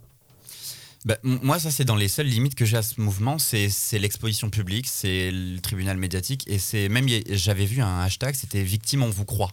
Alors, très bien. J'aurais préféré, par exemple, victime, on vous entend. Parce qu'en fait, victime, on vous croit, ça, ça met directement à la poubelle la présomption d'innocence. Et je suis très mal à l'aise avec ça. J'aimerais pas que si un jour il y avait une plainte contre moi et qu'elle était totalement infondée, on parte du principe que, que je sois en tort. T'en penses quoi, toi qui fais du droit, si j'ai bien compris un petit peu? Non, plutôt de la science politique. Pardon, euh, excuse-moi. Ben, en fait, je suis un peu partagée sur le sujet, c'est-à-dire que le côté tribunal me pose problème au sens de, enfin, je veux dire, je suis pas là pour rendre la justice. Il y a des professionnels qui sont là pour ça. le métier, ouais. Euh, par contre, la réalité, c'est que euh, il y a aussi, en l'occurrence, dans le cas précis de personnages publics, enfin. Heureusement qu'à un moment donné, il y a euh, une vingtaine de femmes qui est allée dire que Patrick Poivre d'Arvor était un gros porc, parce que sinon, en fait, on ne le saurait pas. Et peut-être que derrière ces, ces plaintes-là, prises séparément, euh, euh, etc., etc., ben, finalement, on peut les enterrer, on peut ne pas en faire grand-chose. C'est ça qui est, qui est paradoxal, c'est-à-dire qu'en fait, ça ne devrait pas exister, ce tribunal médiatique. C'est Non, mais alors c'est plutôt, dans le sens, est-ce que si par exemple euh, une femme porte plainte contre, contre un, un homme, euh, puis une deuxième, puis euh, on va dire, non, on va dire que, que deux par exemple, euh, et que sur les réseaux sociaux, euh, pour ce même homme, il y a euh, quatre autres femmes qui, euh, qui ont dit aussi sur les réseaux, euh, ben voilà, hashtag MeToo, mais qui n'ont pas porté plainte. Est-ce qu'on doit prendre en compte aussi ces témoignages-là ou pas? Ah ben non, enfin là, à un moment donné, là on est sur du droit pur, c'est-à-dire qu'il y a une plainte qui est déposée, euh, il y a des faits qui sont révélés, qui sont trouvés. S'il y a des preuves qui sont trouvées pour une plaignante XY qui, n'a- qui n'a, enfin pour une personne XY qui n'a pas porté plainte, le, le- le tribunal, les tribunaux peuvent décider de, euh, de porter plainte à sa place. Ça donc, fait partie du donc droit. Pour vous, les, pour vous, les avocats ne doivent pas prendre, euh, par exemple, l'avocat d'une femme qui a porté plainte ne peut pas prendre euh, des avis sur les réseaux sociaux de, de- de plusieurs femmes qui accusent aussi cette, cet homme-là. Bah, c'est- ça c'est des stratégies, c'est des stratégies d'avocats après. Au Non, mais est-ce que ça doit, est-ce que ça doit, pour vous, je vous demande votre avis à vous, est-ce que ça doit appuyer ce dossier? Est-ce qu'on doit en prendre en considération? Parce que c'est une vraie question. Sur les réseaux, euh, beaucoup de gens ont, ont- ont écrit euh, que, que pour certains, oui, il fallait prendre en considération aussi les, le- les réseaux sociaux, notamment Twitter, Non, euh, pour, appuyer non, un petit non, peu le- les témoignages. attention, sinon non, c'est l'ouverture à tout et Voilà, c'est la question que je vous pose. c'est Ouais, ça, non. c'est là où vraiment je veux en venir. Euh, Jean-Pierre, toi, est-ce que, est-ce que tu, tu es plutôt d'accord avec ça ou pas? Alors moi, je réponds très simplement. Le Haut Conseil à l'égalité demande tout simplement que les victimes soient entendues, qu'elles soient crues et que les, les- enfin, les- les- les auteurs euh, Oui, mais soient, attends, soient condamnés. Moi, je suis une femme. Imaginons, je suis violée. Et- et quelle femme Je vais dans un commissariat. On, me re- on a, on a récemment euh, viré un policier parce qu'il a pris la plainte d'une femme. Bon, euh, on, on me regarde en me rigolant. on dit, Ah, vous l'avez peut-être cherché. Ça existe encore, ça, aujourd'hui. Qu'est-ce qui me reste pour exister et pour faire valoir le droit que j'ai d'être tout simplement reconnu comme victime. Mais il y a même pire que ça. Il y a- même pire que ça. reste quoi Il y a- même pire que ça, et il y a des femmes, et c'est pour ça que je vous pose cette question-là, parce que moi, sur les réseaux, là, les, les réponses que j'ai vont aussi euh, dans ce sens-là. C'est euh, des femmes qui n'osent pas y aller parce que c'est déjà courageux. euh, malheureusement, c'est, oui, c'est du courage d'a- d'aller dire je me suis fait violer, j'ai eu. euh, Oui, c'est du courage. Bien sûr, donc, c'est du courage. donc- donc ça veut dire que des femmes qui ne sont pas capables psychologiquement d'affronter euh, ça, d'affronter le fait d'aller dire à quelqu'un je me suis fait violer, est-ce que euh, il n'y a pas quelque chose à faire avec les réseaux sociaux ça- où elles ça- peuvent peut-être se libérer alors, un peu je- plus je, je facilement réponds encore une fois, mais c'est très masculin. C'est-à-dire, ouais, l'avortement, c'est pas grand-chose. quoi. Oh, vous êtes fait violer, c'est pas très grave. etc. Mais c'est un profond traumatisme pour les femmes. Et malheureusement, ça n'est pas pris en compte dans notre société encore. Et c'est pour ça que les femmes. Ben, elles recourent à des choses qui ne sont peut-être pas euh, très, très justes, c'est-à-dire les réseaux sociaux. Bien sûr qu'il faut Voilà. faire attention à ce tribunal médiatique. Moi, j'ai horreur de ça. Des gens qui jugent avant, euh, que ce soit pour des affaires euh, de, de, de- de viol ou d'autres affaires. D'ailleurs, on juge avant et le, tri- le BFM et CNews, ils ont déjà jugé avant même que le peuple français, parce que la justice, elle est rendue au nom du peuple français, puisse juger. Mais c'est- on est dans un système horrible. Et je comprends très bien les femmes qui, à un moment donné, disent et vont sur les réseaux sociaux, même si euh, elles n'ont pas forcément envie de le faire. Il faut un certain courage pour le faire, parce qu'elles ne sont pas entendues, elles ne sont même pas crues. Il n'y a pas d'autre solution en fait. Ouais, et Du, ça, du coup, il faut, en, solution. en fait, il faut faciliter le parcours du combattant qu'est la, le dépôt de plainte. Mais parce que pour aller encore plus crûment, Exactement. euh, ouais. il y a des, des, des victimes qui sont culpabilisées d'avoir pris une douche après, après avoir subi une, une violence sexuelle parce qu'on leur dit bah là en fait vous avez effacé toute preuve. Donc euh, c'est un petit vous vous êtes mal comporté. Voilà vous êtes mal comporté. Le nombre de victimes qui arrivent et qui disent la première question qu'on m'a posée, c'est comment vous étiez habillé Voilà. Parce que je suis désolée, mais moi demain je me balade à poil dans la rue. Et comment ça, vous ça- vous comportez c'est pas une raison Alors, pour pas mec le viole en fait. Pas d'accord, mais tu vois, dans même les chez faits, toi, t'as pas le droit. Vous vous souvenez du petit jeu qu'on avait fait il y a quelques semaines de si ça? tu es visible de la voie si tu es publique. visible de la voie publique, t'as pas le droit de te trimballer Ah, nu chez toi. Robin déçu je de pas pouvoir coller. On était déçus. Bon, euh, j'ai une dernière question Oui, alors très rapidement parce qu'après il faut qu'on il faut qu'on enchaîne sur le deuxième sujet. Moi, j'ai des, j'ai des collègues hommes qui disent euh, on peut plus draguer. Alors, toi qui as connu euh, plus de générations que nous, est-ce que tu peux encore draguer, Jean-Pierre Et qu'est-ce que, qu'est-ce tu ressens? Oui, mais Parce que tu es encore un dragueur, hein, on va pas se mentir. Complètement. Moi, je, je- je- je trouve ça plutôt sympathique. Mais il ne s'agit pas d'une drague. C'est faire la cour, c'est-à-dire c'est d'être extrêmement euh, prévenant, de faire attention. Enfin, il ne s'agit pas d'être euh, une carpette non plus. Mais je trouve que dans notre société, euh, les femmes sont souvent considérées pour la grosseur de leur nirbar, pour la, la rondeur de leurs fesses, point barre. Et, et moi, j'ai- énormément d'amis femmes, euh, tout simplement parce que ça m'intéresse. Ce sont des gens qui sont que je mets au même. J'ai des amis homosexuels, j'ai des amis femmes, j'ai des amis blacks, etc. Parce que j'ai pas, j'ai été élevé dans cette situation où il n'y a pas de différence entre les êtres humains. C'est tout. Et c'est pour ça que je peux me permettre et me targuer d'avoir tout ça. Bon. Et alors évidemment faire la cour, mais bien sûr, c'est tellement agréable d'être agréable. Alors après, il faut laisser la femme laisser parfaitement libre de dire, écoute mon gros, t'es un petit peu gentil, mais ça ne me plaît pas. Vas-y, casse-toi. Mais bien sûr, c'est agréable. Et il faut le dire, il faut les- il faut l'annoncer. Vas-y Gaëtan. En réponse à, à MeToo, il y avait d'ailleurs eu une tribune euh, qui s'appelait La revendication d'importuner qui avait été signée par euh, beaucoup de femmes connues, dont Catherine Deneuve, grande féministe, qui parlait de ça, du droit à la drague de rue. Alors, euh, bon, est-ce que c'est. du droit d'importuner, ce qui n'est pas du tout Alors j'ai dit les deux. Il y avait les deux dans, dans le texte. Ça s'appelait le droit d'importuner, la revendication d'importuner, Voilà. et, et qui dérivait sur euh, l'autorisation à la drague de rue. Oui, bon, voilà, ça c'est encore, euh, voilà, encore autre chose, mais c'est vrai que c'est, Mais- un- mais- on va mais- dire, un, un alinéa Mais, mais supplémentaire. encore, Ouais. juste un mot, encore une, un- un- une parade bien masculine, quoi. Ah ouais, on peut plus draguer, qu'est-ce que c'est que ça C'est On peut pour plus ça que mettre je te les mains au cul des filles. Il y a pour une ça que je te le différence dis. entre, On- entre draguer et être lourd en fait. Alors, quand tu te fais siffler dans la rue à 8h d'accord, du hein. matin Alors, par les- un mec du chantier qui dit Eh, t'es bonne, franchement, c'est pas un plaisir. Alors, je moi, parce qu'on est tous à peu près Avant le d'accord. café, c'est Je compliqué. dis ça qu'on est parce qu'on est tous à peu près d'accord et que d'habitude Emmerich fait, se fait l'avocat du diable, mais il faut quand même qu'on ait la parole de tout le monde. Et Oui, c'est oui. pas en mon nom que je parlais, je ne suis pas Catherine Deneuve. Voilà, alors très très très rapidement Ah bon, en, en un mot, en un mot à Maya, Alizé, est-ce que est-ce que quel rapport vous avez avec la, la drague d'un homme vous? Est-ce que vous trouvez ça euh, enfin est-ce que est-ce que vous acceptez la drague? Est-ce que euh, est-ce que voilà il y a, il y a- y a des euh, comment dire des limites euh, en, en temps? Euh, je parle pas de je parle pas de, de, comment dire de, de contact hein. je parle juste de drague euh, comme disait euh, Jean-Pierre tout à l'heure un petit peu faire la cour euh, quelle, euh, quelle euh, Eh, il y a une sentiment différence, avec hein. ça C'est pour ça que je dis. euh, Je, Ouais, t'es vachement bonne ou. Madame, laissez Ah non, mais c'est même pas de la drague. T'es vachement bonne, c'est pas, une- pas de la drague. Ah non, non, je, Ah je bon parle du côté élégant. Est-ce que le côté élégant pendant, euh, pendant trois mois, euh, c'est lourd ou est-ce que vous acceptez parce que, euh, parce que ça, ça, ça, ça, ça flatte un petit peu l'ego? Parce que même nous, en tant qu'homme, on aime bien aussi. Moi, euh, je Ouais, mais c'est pas tout le temps non plus. Jean-Pierre, laisse répondre Ah, Alizé ouais, qui va, qui va imaginer qu'elle s'est déjà fait draguer. Raconte-nous comment ça se serait passé. Allez. Moi j'aime bien me faire draguer, ça me dérange pas. Il y a des limites, hein, Ouais. voilà. non, oui, oui, moi ça me, ça me dérange pas du tout. Ça dépend, voilà, encore une fois, comment c'est fait. Oui, tant que c'est dans le Mais respect, encore sûr, une fois, voilà, on le parle de drague. Et de- heureusement qu'on peut encore se Ouais. faire draguer. Et euh, Non, mais ça dépend comment c'est amené. Je veux dire, ça nous est déjà arrivé de se faire draguer par. euh, Enfin, euh, de, euh, enfin, ou je sais pas, on sent qu'il y a visiblement un intérêt, mais c'est pas forcément amené directement sur la table, voilà. Et puis il y a euh, les textos du type, ouais, j'ai une super voiture, tu veux que je vienne te chercher? Bon ben, ça c'est de la drague de merde et on n'y va pas. Mais après il y a aussi la lourdeur. Ouais. Alors, à la fin, Troisième niveau. à Ah la oui, fin de l'émission. lourdeur, Parce qu'Alizé t'a dit ça fait toujours plaisir. Non. Oui, alors en parlant Non, de lourdeur, moi, en, parlant, en de lourdeur depuis tout à l'heure, je vous dis dernière phrase parce que là, je- moi, je vais me faire harceler aussi amicalement, mais je vais me faire harceler par la technique qui me fait des signes depuis tout à l'heure parce qu'on a déjà 10 minutes de retard. Jean-Pierre, dernier à- mot et après on passe à- au À la fin de l'émission, vous aurez le, le 06 d'Alizé et, et Amaya. Voilà. Voilà, pour dire des conneries, ouais, bravo. Allez, on parle de- du deuxième sujet de débat, chat GPT, ce sera après Bruno Mars sur Port FM.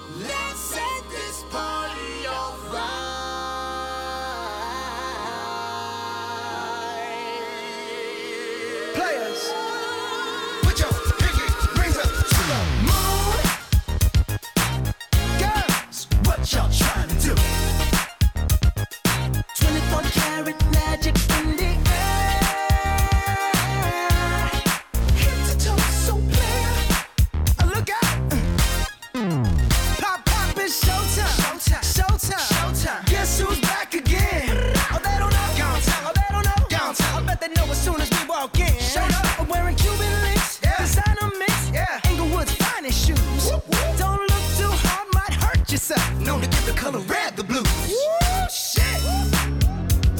I'm a dangerous man with some money in my pocket. Keep up. So many pretty girls around me and they're waking up the rocket. Keep up. Why you mad? Fix your face. Ain't my fault they all be jocking. Keep up. Players only. Come on, put your pinky rings up to the moon. Girls, what y'all trying to do? 24 karat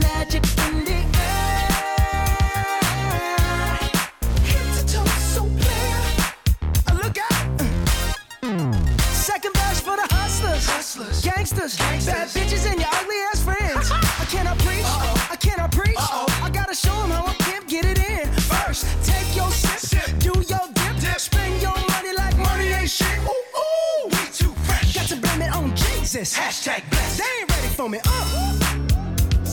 I'm a dangerous man with some money in my pocket. Keep up. So many pretty girls around me and they're waking up the rocket. Keep up. Why you mad? Fix your face. Ain't my fault they all be jocking. Keep up. Players only. Come on, put your pinky rings up to the moon.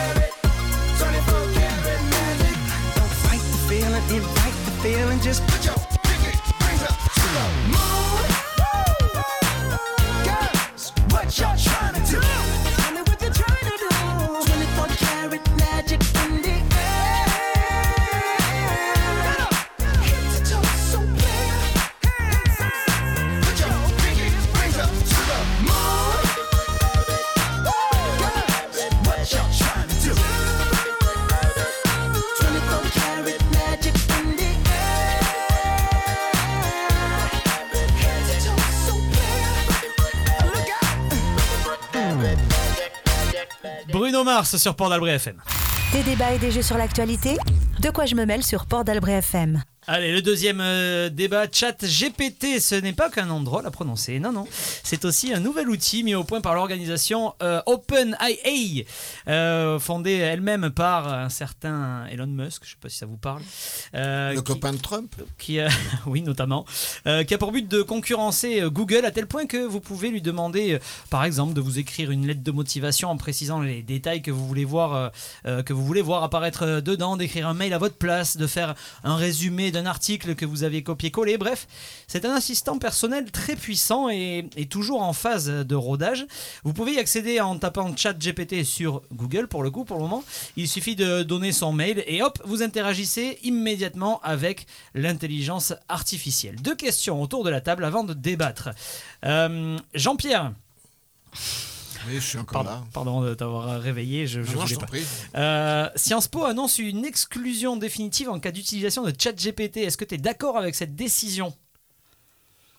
J'en sais rien, mais je trouve ça ridicule. Toujours les exclusions. Les oui ou non, hein. Ah, oui, c'est- ouais.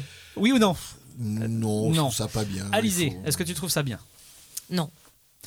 Alors, ça va être intéressant qu'on en parle tout à l'heure. Amaya, qu'est-ce que tu en penses de cette décision Euh, exclusion définitive, euh, non, faut pas exagérer non plus quoi. Non Gaëtan Non. Euh, Deuxième question, doit-on avoir peur de l'intelligence artificielle, Gaëtan? Doit-on en avoir peur? Pas forcément pour les raisons évoquées, mais oui. Ok. Euh, Amaya Pareil que lui. pour Ok. le coup. Alizé Oui, totalement. Et Jean-Pierre Vous avez tort d'avoir peur. Très bien, parce que là, pour, la- pour enchaîner, c'est plus compliqué derrière.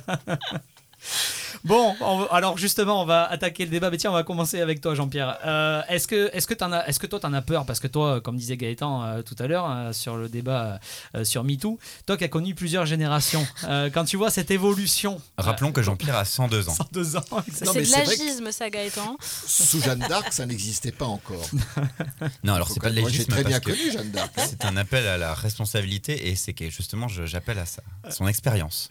Alors du coup, Jean-Pierre, dis-nous, est-ce que, est-ce que toi, tu trouves que cette évolution de l'intelligence artificielle, c'est quelque chose de, de dangereux ou, au contraire de révolutionnaire et pourquoi pas d'utile? Deux- deux réponses. La première, c'est que le développement de ce genre de technologie est absolument fantastique. Je trouve ça vraiment merveilleux de poser des questions et d'être ensuite euh, de recevoir une réponse. Bon, premièrement. mais deuxièmement, c'est son utilisation. C'est encore une fois la même chose que MeToo, quoi. Donc, euh, à un moment donné, euh, MeToo c'est très bien, mais qu'est-ce qu'on en fait après? So what? Bon, C'est tout. Et à un moment donné, si on passe son temps à parler avec un robot, on parle pas avec des êtres humains.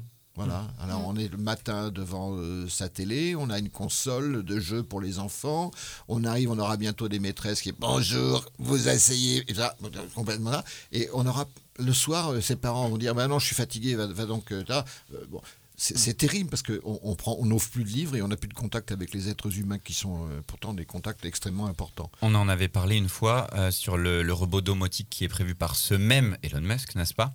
Euh, Qui est prévu aussi pour s'occuper de nos aînés, euh, Jean-Pierre. C'est-à-dire que on... Absolument, oui. Je parle pas de toi, hein, bien sûr, mais on a prévu de mettre des, donc des, des robots humanoïdes euh, d'un mètre 70, voilà, qu'on décorera bientôt comme des humains, qui assureront aussi de, du, de l'équilibre psychique, émotionnel de, de nos petits vieux. Je trouve ça magnifique. C'est très Star Wars. Hashtag ironie, hein, c'est- Enfin, c'est très Star Wars. C'est effrayant, c'est Vraiment, C3PO, c'est- ouais, exactement. ouais, ouais. Euh, Est-ce que pour, le, pour, certaines, euh, pour certaines choses, vous voyez euh, le côté, euh, le côté utile de ChatGPT Par exemple, quoi? Mais bien sûr. Alors, est-ce que c'est prometteur? Oui. Est-ce que c'est fascinant? Oui. Est-ce que c'est excitant? Oui. Mais en fait, c'est de quoi est-ce qu'on a besoin? Et moi, ce qui me fait peur, c'est que beaucoup se cachent derrière, bah, bien sûr, hein, le grand exemple, hein, le- l'exemple le, plus noble, la médecine. Mais ça va sauver des vies, mais on va mettre des montres euh, qui vont euh, distinguer des arythmies de façon précoce pour appeler les pompiers ou euh, prévenir les chutes.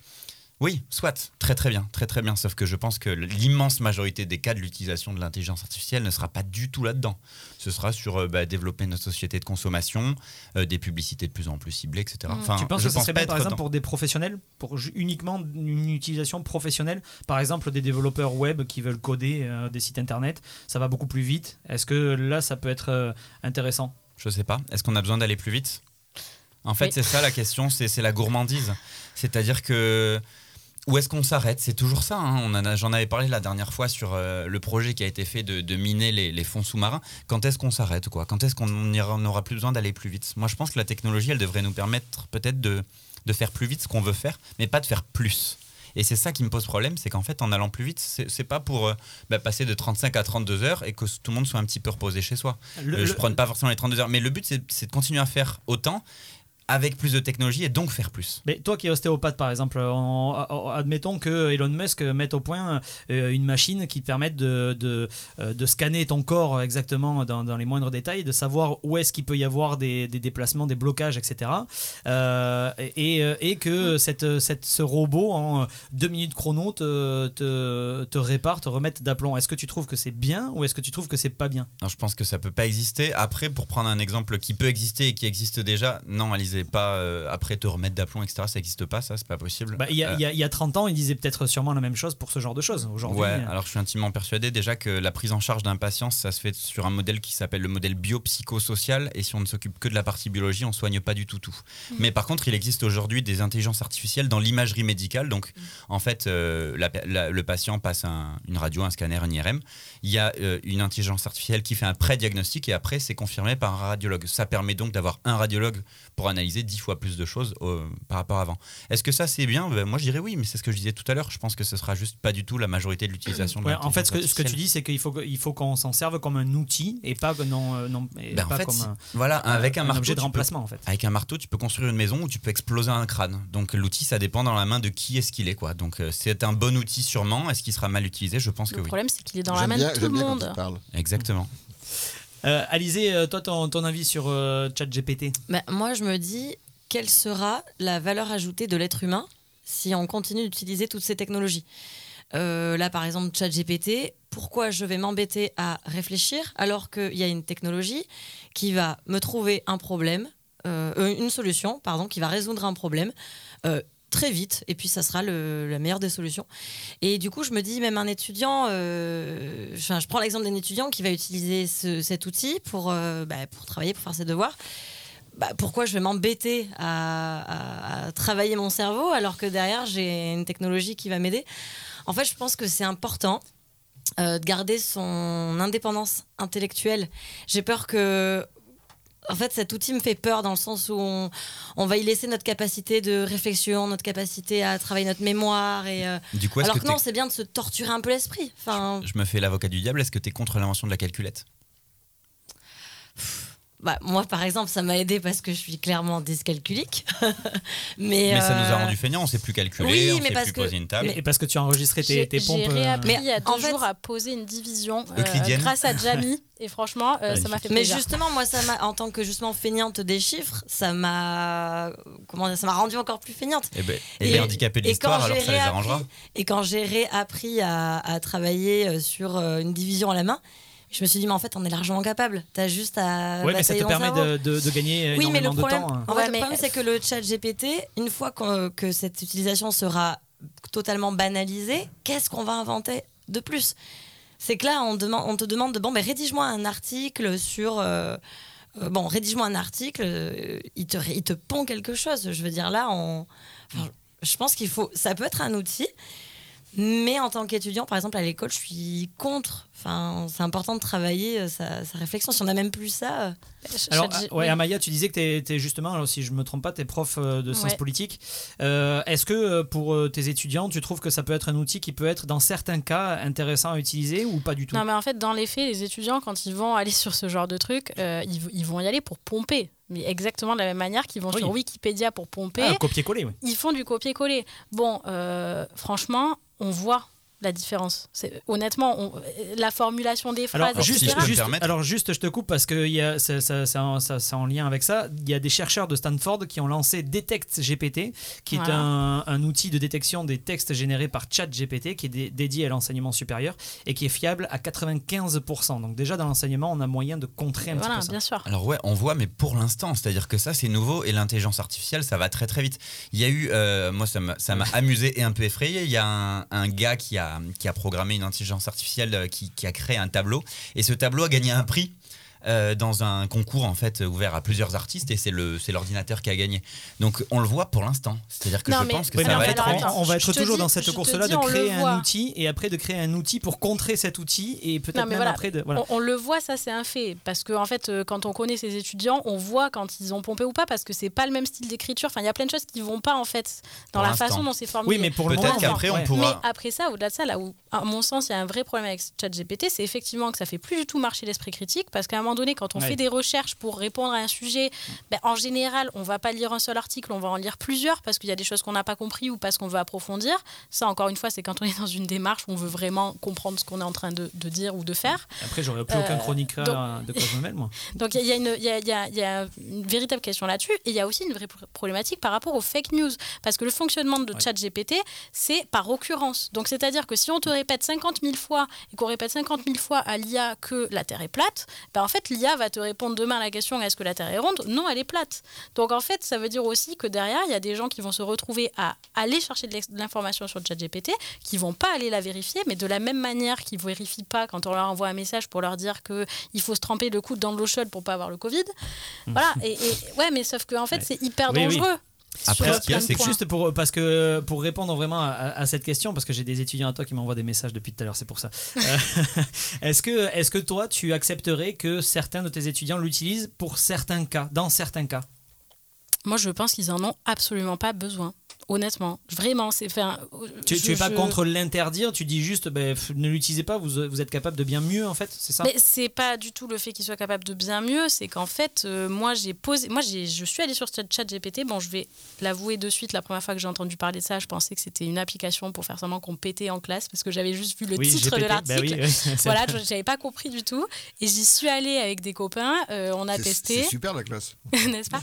On a posé plein de questions et moi j'ai posé des questions quand même assez précises euh, sur, euh, sur des sujets de sciences politiques euh, précis.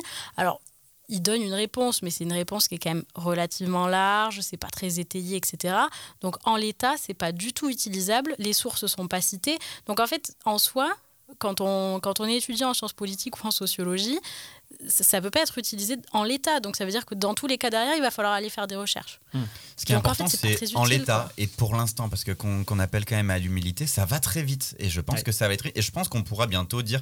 Tu disais, on reconnaît le style de l'étudiant. Alors, je suis d'accord avec tout, avec toi sur tout, hein, euh, l'intérêt, le non-intérêt, etc. Mais je pense que plus tard, on pourra dire, rédige-moi un article dans mon style littéraire. Et le truc aura déjà euh, analysé comment est-ce qu'on parle d'habitude et va réutiliser notre vocabulaire. On peut aujourd'hui le faire. c'est que tu auras tout mis sur Internet de ton style et de tous Mais les c'est devoirs déjà- que tu as C'est produits. déjà le cas. Je pense qu'aujourd'hui, tout est sur des drives. Enfin, je sais Non. pas si je suis complètement parano, mais je Non, pense non, qu'on va y venir. Ouais, sur ça, non, pas tout. Mais... Jean-Pierre, oui, tu voulais. Non, mais euh, grâce à Gaëtan, on va pouvoir bientôt écrire des romans comme Flaubert et comme Victor Hugo. C'est La vie est belle, moi je trouve ça vraiment. Non mais Jean-Pierre, sont- en, en peinture, on peut dire refais-moi euh, une image de euh, la Tour Eiffel avec un chat qui se balade en dessous dans le style de Ouais. euh, Dali. Et ça, tu peux le faire. Et il va te faire Oui, mais alors là, ça. malheureusement, personne n'achètera parce que tous les experts euh, constateront que c'est un Je faux. te- je te Donc dis c'est- que non, des- mais même, même, même, même- c'est non.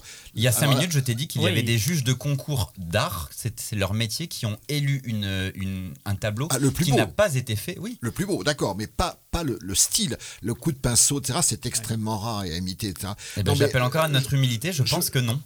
Malheureusement. Ga- Gaëtan continue dans son tunnel noir, mais ça, c'est pas très grave. Son exemple sur la calculette est, est intelligent, mais totalement fallacieux. Il faut se rendre compte Alors que la calculette, c'est prendre quoi? quelque chose La d'absolument calculette, c'est- excessif non, mais pour la savoir où est-ce qu'on place le curseur. Non, mais la calculette, c'est 2 plus 2 égale 4. Ah, c'est un peu Ça s'arrête là. Le, le, le, le- Oui, le chat GPT, mathématique, c'est quelque chose C'est de concret. cognitif, c'est-à-dire qu'on rentre dans la relation humaine, on rentre dans ce qu'il y a de plus difficile à développer ou à recevoir, c'est la relation humaine. On va avoir un robot qui nous répond. Et c'est ça qui un- te gêne, pas mais tant non, en mais, fait, mais c'est pas ça, c'est que euh, les risques d'erreur, je suis certain que euh, dans, dans, dans tr- trois ans ou bientôt, euh, Donald Trump aura réussi à gagner les élections les dernières et c'est pas Joe Biden, bah, etc., etc. Donc les fake Oui. news, ça va, Non, ça mais va, ça ça. va se développer. Ouais. Et deuxièmement, on entre dans un système de plus en plus de solitude, de plus en plus dans l'impossibilité d'entretenir des relations avec des autres gens. voilà. Et c'est terrible. Moi, je trouve que c'est. euh, Moi, j'ai eu une visioconférence avec un médecin parce que j'avais un problème. À la fin, il me dit Bon, écoutez, je crois que le plus simple, c'est de venir me voir. Mais Bah oui. évidemment, mon gars. Mais évidemment, mon gars. Et puis, et puis continuons, quoi. Mais bon, je- je- je- je- voilà, c'est c'est toujours la même chose. Donc, tout ce qui est technique, d'avoir des tutos faits par ce genre de, de- de chat, pourquoi pas. Mais le fait d'avoir des, des, des, des- informations sur la guerre de 14 ou sur la Shoah ou sur des choses euh, diverses et variées, c'est terrible. Je trouve que c'est c'est encore une fois une, une non-reconnaissance. Euh, pourvu que les femmes soient, pourvu que les, voix soient féminines, on, on- on pourra comme ça dire ouais, les femmes ont quand même une place dans notre société. Sur ce sujet-là, 319 euh, votants sur les réseaux sociaux, 74% pensent que ChatGPT est un danger pour notre société, 26% pensent que c'est un outil formidable. On va jouer sur l'actualité. Bravo les et- internautes. Et justement, on parlait de fake news. Eh bien, on va jouer par rapport aux fake news. On va essayer de démanteler un petit peu les fake news qu'on a vues euh, ces dernières semaines sur euh, les réseaux ou dans les médias, dans les journaux, à la radio, à la télé. Ça sera après Gorillaz sur Port d'Albret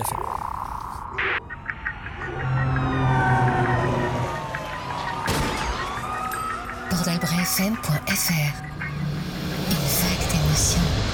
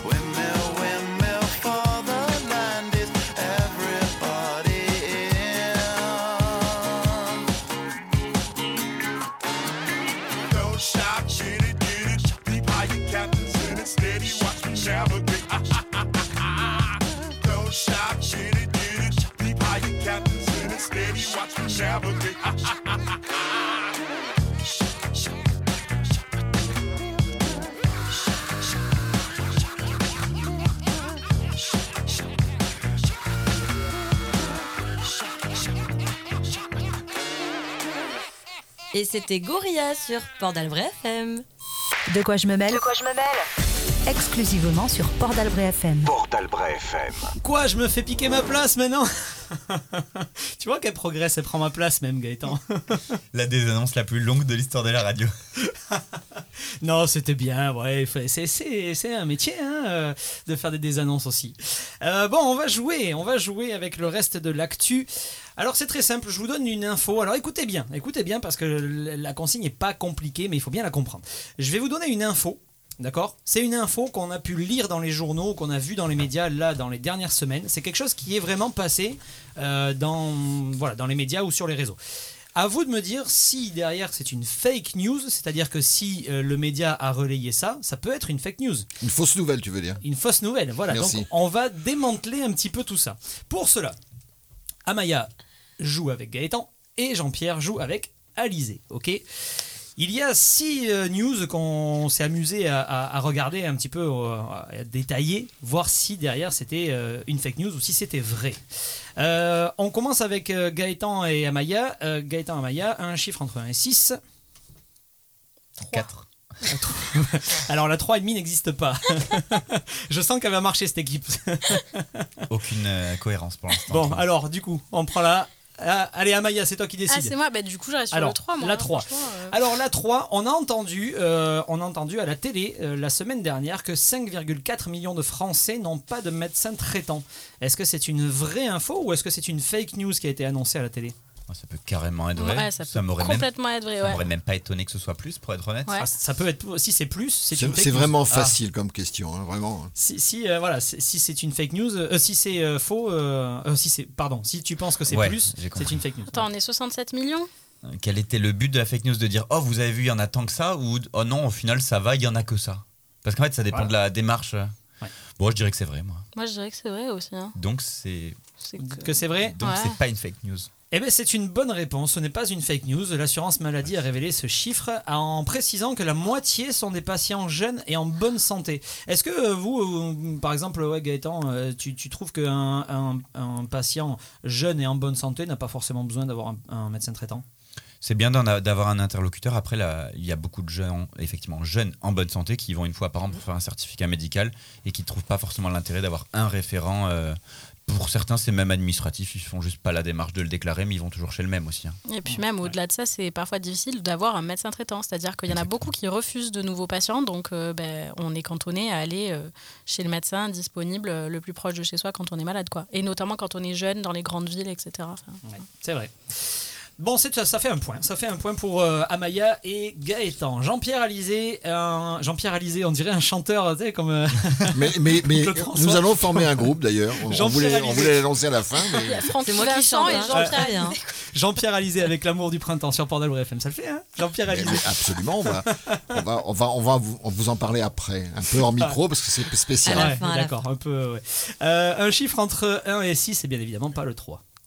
6 Le 6. Euh, on a entendu, alors cette fois-ci c'est sur les réseaux sociaux, on a entendu que, alors ça c'est une, euh, une idée qu'on a depuis euh, de longues années, Jean-Pierre pourra nous en témoigner, et c'est ressorti là récemment sur les réseaux, le petit déjeuner est le repas le plus important de la journée. Est-ce que c'est vrai ou est-ce que c'est une fake news? C'est vrai. C'est vrai? Eh bien, c'est faux. C'est une idée qui est reçue et qui a été popularisée par Kellogg's, qui avait sponsorisé de fausses études pour une pu- publicité. Et en fait, il y a des nutritionnistes et des médecins européens qui ont euh, publié un rapport pour indiquer qu'on pouvait même ne pas petit déjeuner si derrière on avait l'apport nutritif journalier euh, qui, était, euh, qui était bon. Oui, Ma grand-mère ne disait pas ça. Ah, alors que disait ta grand-mère? Bah, que c'était le plus important. C'était pour Ah oui. démarrer la journée qu'il Oui. fallait vraiment Il faut être. manger comme un roi. Voilà, mais c'est une Eh idée bien, reçue. elle Voilà. s'était fait avoir par les lobbies de, Eh oui. des céréales, n'est-ce pas? Mais on, on sait très bien où tu veux en venir. On sait très bien à qui tu veux donner la victoire, hein, parce que entre des questions faciles et des questions très compliquées, on voit, on voit le. On voit là, c'est le choix des chiffres. c'est- non, non, ta- mais non, non, non, mais monsieur, bah, on, peut, on vérifiera si ce sont les bonnes questions. Personnellement, j'avais la réponse. Ah, c'était- Mais C'est évident, aussi. tous les repas sont aussi importants les uns que les autres. tout, à l'heure, c'est Amaya qui a donné un, qui a, qui a donné un chiffre. Euh, Gaëtan, Eh ben, le 4, j'avais prévu de le faire. le 4. Alors, le 4, il y a eu de vraies vidéos de Marie Curie en train de travailler dans son laboratoire diffusées sur Internet. Est-ce que c'est vrai ou est-ce que c'est une Bah, fake news ben, à l'époque, euh, ça existait déjà les films. euh, Les Frères Lumière, ils avaient déjà fait leur taf. moi, Après, je- moi, je pense euh, que la théorie selon laquelle Marie Curie travaillait euh, est fausse et que Pierre a tout fait. Euh, Non, je pense que c'est faux. Ça serait sorti bien avant des archives comme ça. Euh, ouais, ou alors en tout cas, ça serait sorti sur l'INA ou dans Ouais. des trucs, tu vois, C'est l'intelligence artificielle quoi, qui a fait des fausses vidéos, je pense. Donc vous dites que c'est faux? Euh, ouais, Moi, je pense que oui. ouais, c'est faux. ouais. Eh bien, c'est vrai. Ah. C'est nobelprize.org qui est le site officiel de, de Incroyable. référencement des, des prix Nobel, qui a ressorti des, images euh, d'archives et en fait qui a, euh, vous savez, c'est les images qui, euh, qui Ah, sautent ont- là. ouais. ils ont en fait monté ces images-là pour faire une, une image plus. euh, mais c'était pas une vidéo au départ. Euh, si, c'est une vidéo, mais tu sais, avec les cassettes, euh, enfin les. Comment on appelle ça Jean-Pierre, aide-moi. Euh, C'est sur les- les cassettes Non, mais Non, cela dit, tu, tu as dit les vidéos, et je pense qu'à l'époque, il n'y avait pas de vidéos. Ce sont des films, probablement. oui, voilà, c'est Ouais, des films, voilà. mais euh, du coup, c'est Donc, une ils n'ont ils ont pas tout à fait tort d'avoir dit c'est faux. Ah non, mais que- c'est des vraies vidéos aujourd'hui. C'est maintenant, c'est Oui, une mais vidéo. sauf Ah, d'accord, qu'elle n'avait pas été faite à l'époque, quoi. Ouais, non, oui, la, Non, question, la était très bien Alors vous pouvez aller le voir. De toute façon, c'est nobelprize.org euh, et euh, je les ai vus. Alors moi, ça m'a fait quelque chose. J'étais un peu ému même de, de voir euh, Marie Curie travailler. Je trouve que c'est quand même sympa, non? C'est quand même sympa de l'avoir Ouais. travaillé. hein. Ah non, c'est merveilleux. Puis euh, le commandant. Cousteau, il a, il a aussi les Nobel Prize pour. euh, et puis Fisher Prize, c'est pour le commandant Cousteau, euh, qui a les mêmes vidéos sur la même technique. Enfin voilà. Il y a un jeu de mots là, personne ne le comprend. Non, je l'ai mais, pas. euh, Je l'ai pas eu. Non. Bon alors. euh, m'a fait- Fisher, poisson. Oui, oui. Fisher, c'est une marque de jouets. Oui. Oh là là. là. Bon, Chers voilà. auditeurs, pardonnez-le parce que pardonnez-les parce que ils sont Mais très ils très ont plus à nous lourds. pardonner. Parce que fake là, ils news, sont t'es pas partis, hein. d'accord, mais par contre Fischer, oui. C'est l'anglicisme, c'est un peu Ouais, comme c'est quand, ça, c'est- quand tu veux, quoi. Ça va, c'est Bon, Pour allez. bon, répondre plus sérieusement Eric, moi je trouve que ce sont des images. Ce Oui, sont oui. des- de très très belles images. Moi, c'est des trucs qui me touchent. Ouais, ben voilà, donc euh, nobelprize.org euh, pour revoir ces images-là et qui sont effectivement euh, très touchantes. Euh, euh, Alizé, Jean-Pierre, un chiffre du coup 1, 2 ou 5 Allez, Jean-Pierre, je te laisse choisir. Euh, un. 1. Euh, alors là aussi, c'est une idée, euh, c'est une idée qu'on a depuis très longtemps, qui est ressortie là. Est-ce qu'elle est vraie, est-ce qu'elle est fausse? Les moustiques sont attirés par la lumière. Euh, Est-ce que c'est vrai ou est-ce que c'est faux? Alors, comme on le répète chaque semaine, hein, on est en direct, hein, donc si vous pouvez répondre avant demain matin, c'est bien. Sinon, Alizé euh, connaît pas la notion du Sinon, il n'y direct. a pas de souci. hein. Vas-y, réponds, je t'en prie. J'ai envie de dire oui. Non, c'est Oui faux. quoi Tu dis que c'est faux, Jean-Pierre faux, ouais, ouais, Alizé, tu dis vrai? Non, Alors, c'est faux, c'est faux. c'est faux? Eh bien, c'est faux. Ça fait un point pour euh, notre chanteur de variété française. Euh, c'est faux puisque des articles scientifiques ont expliqué que les moustiques étaient attirés par l'émission de CO2 euh, de notre corps, notre transpiration, nos odeurs, mais en aucun cas avec la, euh, par la lumière. Voilà. C'est-à-dire, si tu pètes beaucoup, tu as beaucoup de moustiques autour de toi, c'est ça non Ben, à croire que oui. Ah, d'accord. C'est peut-être du méthane. Faudra faire le test. Tu nous feras un petit retour. Toi qui es un bovidé, tu sécrètes du méthane et non pas du CO2.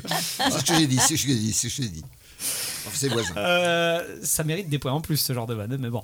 Euh, après, on va dire que je fais du favoritisme et tout, non, ça va. Pas du tout, je suis le seul à essayer de vous faire rire. c'est tout, il faut, 2 ou 5. Faut, faut s'en rendre compte. T'es le seul à essayer, je suis le seul à y, arriver. Donc, Alors, 2 ou 5 2 2. Alors là, on va redevenir sérieux parce que c'est une, une, info, euh, une info sérieuse. Alors après, est-ce que c'est une fake news ou est-ce que c'est une vraie info? 50%, 50% des photos pédopornographiques qui circulent sur les forums ont initialement été publiées par les parents eux-mêmes. Je pense que c'est vrai. Je pense que les gens utilisent les photos des Instagrammeurs qui mettent des photos de leurs gosses et les détournent.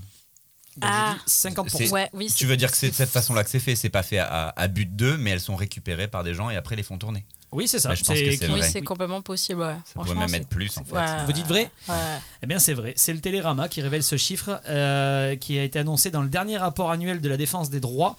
Une proposition de loi a été, euh, a été déposée par euh, un, député, euh, un député de Renaissance, Bruno Studer, pour garantir le respect du droit à l'image des enfants et pour sensibiliser encore plus les jeunes parents avant de poster sur euh, les réseaux. C'est pour ça 50%, que- c'est un chiffre qui fait froid un petit peu, non? Ah ouais. C'est pour ça que beaucoup de gens mettent des, des smileys sur la tête de leur gosse sur les photos et il y a des gens qui se disent mais c'est bon qu'est-ce qu'ils vont qu'est-ce que les gens feraient avec des raison. photos de ton gosse? Bah, j'aimerais bien que personne se masturbe Moi, sur les serais photos de mon gosse donc en fait d'ailleurs euh, de divulguer les Non, mais photos c'est des- exactement des ça. enfants Exactement ça. euh, sur les réseaux sociaux. Moi, j'avoue, je suis pas très à l'aise avec Alors il y a des on débats. hein, appeler il à y a- la pudeur pour ça. Il y, a pas, peu. il y a pas mal de débats par rapport à ça parce que c'est vrai que c'est compliqué.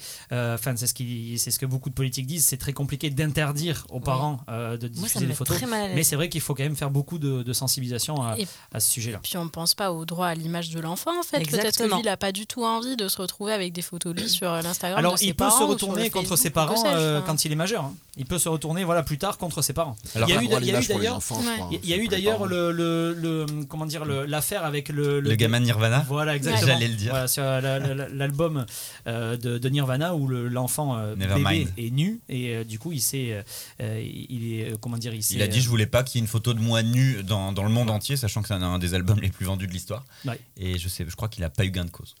Non, alors Ouais, ouais, je- il faudra- ouais. Je pense que c'est une histoire d'argent, parce que s'il touché 3 millions de dollars, Oui. ça peut être genre très intéressant. Même si tu es pour que tu sois nu sur une peut-être pochette en étant bébé. quoi. Bon, Jean-Pierre, euh, Jean-Pierre numéro 5, euh, c'est la dernière. Euh, soit vous égalisez. Ah non, non, non, non, moi je veux avoir le choix. Eh bien alors la 5 ou Tout la le, 5, monde, tout Jean-Pierre le monde, le 5, la 5 alors. Allez, là. voilà. L'illusion du choix, c'est beau. Ça Ouais, me rappelle les mal, hein. présidentielles. Ouais. Moi je suis quelqu'un de simple. hein, ouais, je- Euh, alors, euh, 19h26, c'est pour rappeler qu'on est en direct. Euh, boire de l'eau a une influence sur le taux d'alcool dans le corps. Est-ce que c'est vrai ou est-ce que c'est faux? C'est faux. C'est faux eh bien, c'est faux. Voilà, pourtant, c'est une fake news qui est passée dans les journaux. Et oui, on va pas citer le nom du, euh, euh, du journal, mais boire de l'eau entre chaque verre d'alcool, c'est très bien pour lutter contre la déshydratation, mais ça n'influe pas du tout sur le, Le taux taux d'alcool dans le sang. Euh, en revanche, ça peut bien sûr atténuer le- les euh, symptômes le lendemain, comme le mal de tête, par exemple, euh, ou encore d'autres choses. Ah bon? C'est- ça, ça, a pas- ça a pas d'influence. D'accord.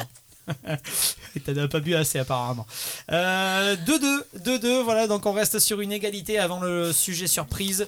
Euh, voilà, 2-2. Bon, Il n'y a pas le super banco? Il y a pas, Non, il n'y a pas.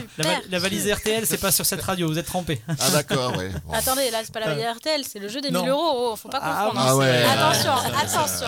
Pardon. France Inter. On, on voit que toi, t'écoutes d'autres radios. Bah bravo, t'aurais pu euh, rester fidèle à Moi, Port d'Albret j'ai FM. pas la bon. référence, je n'écoute que Port d'Albret FM. Non, voilà, voilà. Et après, vous vous étonnez pourquoi il est euh, l'élève modèle. Bon, allez, un peu plus euh, sérieusement, le sujet surprise. Donc, ce sujet surprise où les chroniqueurs ont le temps d'une musique. La musique, ça sera One T, Magic Key. Ça sera juste après. D'abord, je vais bien sûr leur donner le sujet surprise. Alors, euh, déjà, euh, on va bientôt, dans deux semaines, il y a les 60 ans de Michael Jordan qui se prépare. Voilà, c'est extraordinaire quand même, Michael Jordan. C'est un nom. Le joueur de golf, non?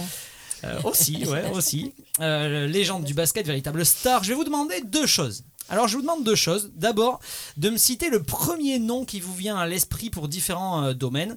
Vous me donnez pas les réponses maintenant, bien sûr, mais vous allez me citer le premier nom quand je vous parle de star ou de légende dans le sport, dans la musique, dans le cinéma et dans l'humour. Voilà, dans ces quatre domaines-là, le premier nom quand je vous dis légende de ce domaine-là. Sport, musique, cinéma et humour. Alors je le, oui, je vous les redonnerai pendant la musique si vous voulez, mais c'est sport, musique, cinéma et humour. Et parmi ces thèmes-là, je vais vous demander la deuxième question, question subsidiaire. Parmi ces thèmes-là, dans laquelle de ces disciplines vous auriez préféré devenir une légende vous? Voilà. Ce sont les deux questions, euh, deux questions du sujet surprise du soir. Et vous me donnez vos réponses après One T sur Port d'Albret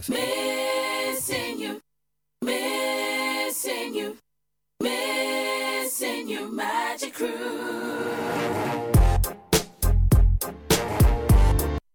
Port d'Albret FM, Listen up.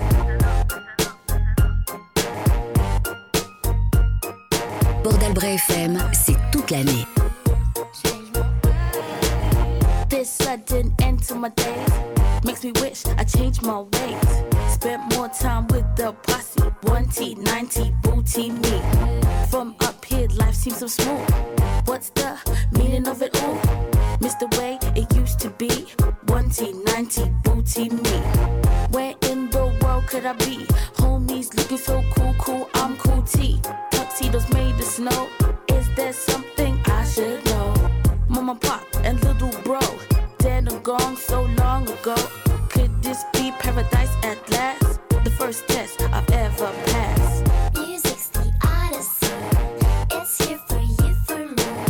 Just listen, find the magic key. Listen up. Music's the odyssey. It's here for you, for me. Magic key. Just listen, let your life be free. Those are days, what you gonna do? Till I miss my OT crew. Can't have to live without them. I just wish they only knew. Maybe they have lived without a home. But my homies love me, kept me warm. Taught me to forget about the game. Money, hatred, hunger, pain. This sudden end to my days makes me wish I had changed my ways. Spent more time with the posse. 1T, 90, booty me. From up here, life seems so small. The meaning of it all? Miss the way it used to be. 1T, 90, booty me. Music's the odyssey. Yeah, It's here for you, for me. Just listen, find the magic. yours truly. Listen up,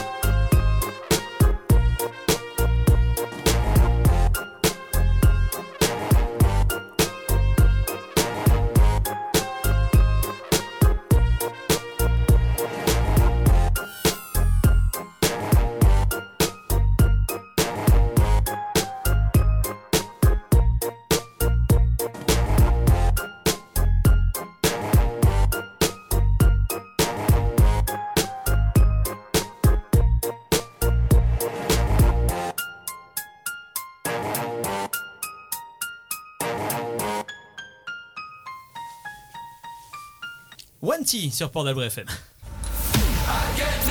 De quoi je me mêle sur Port d'Albret FM. De quoi je me mêle Port d'Albret FM. Ah bah oui, j'étais obligé de laisser ces petites euh, notes euh, à la fin. là. Ting, ting, ting, c'est- c'est- voilà. J'étais obligé de laisser. Alors du coup, le sujet surprise que j'ai posé au- aux chroniqueurs pour, euh, pendant cette magnifique musique.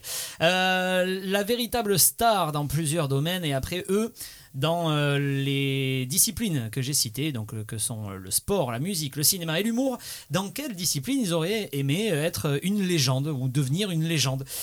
Alors on va commencer, euh, on va commencer par les invités. Allez, Amaya, on va commencer par toi. Alors oui, euh, alors pour toi euh, déjà dans, dans le sport.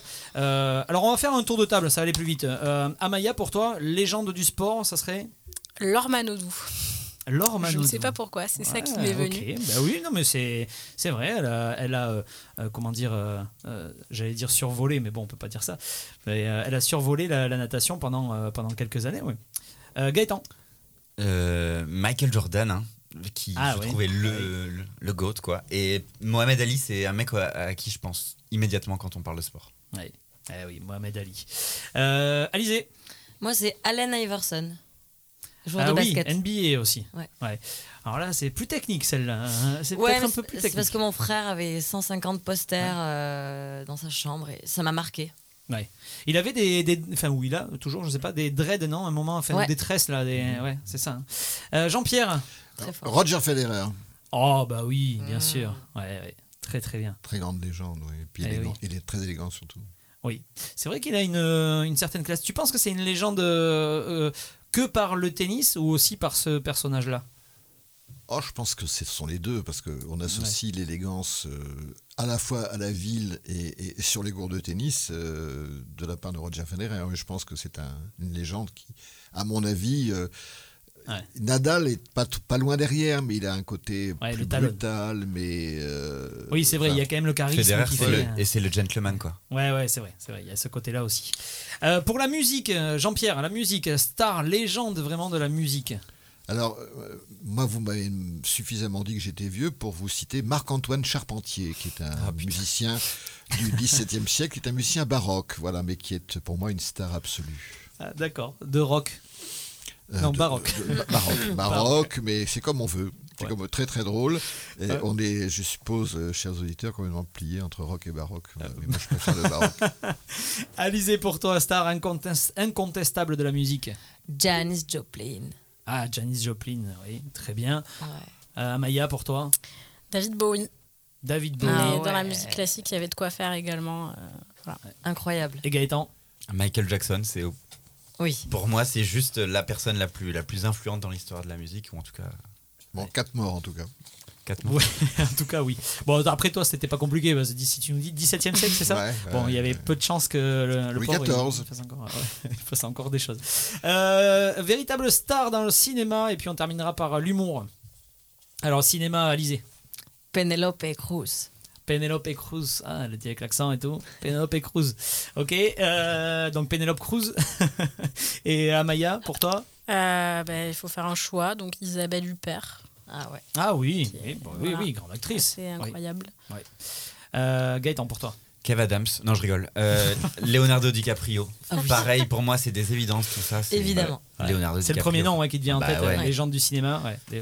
Lui ou Brad Pitt, mais ouais. Et, euh, et, l'acteur du XVIe siècle de Jean-Pierre? Michel Simon, Ah oui Ah oui, oui. que les Américains considèrent. c'est pas si non, vieux. mais, non, mais que les Américains considèrent comme le plus grand acteur du monde. hein, Ouais. Très sérieusement. hein. C'est pas c'est quelles, c'est quelles années? C'est pas c'est pas si vieux, c'est pas c'est 17e c'est siècle. avant l'invention du cinéma.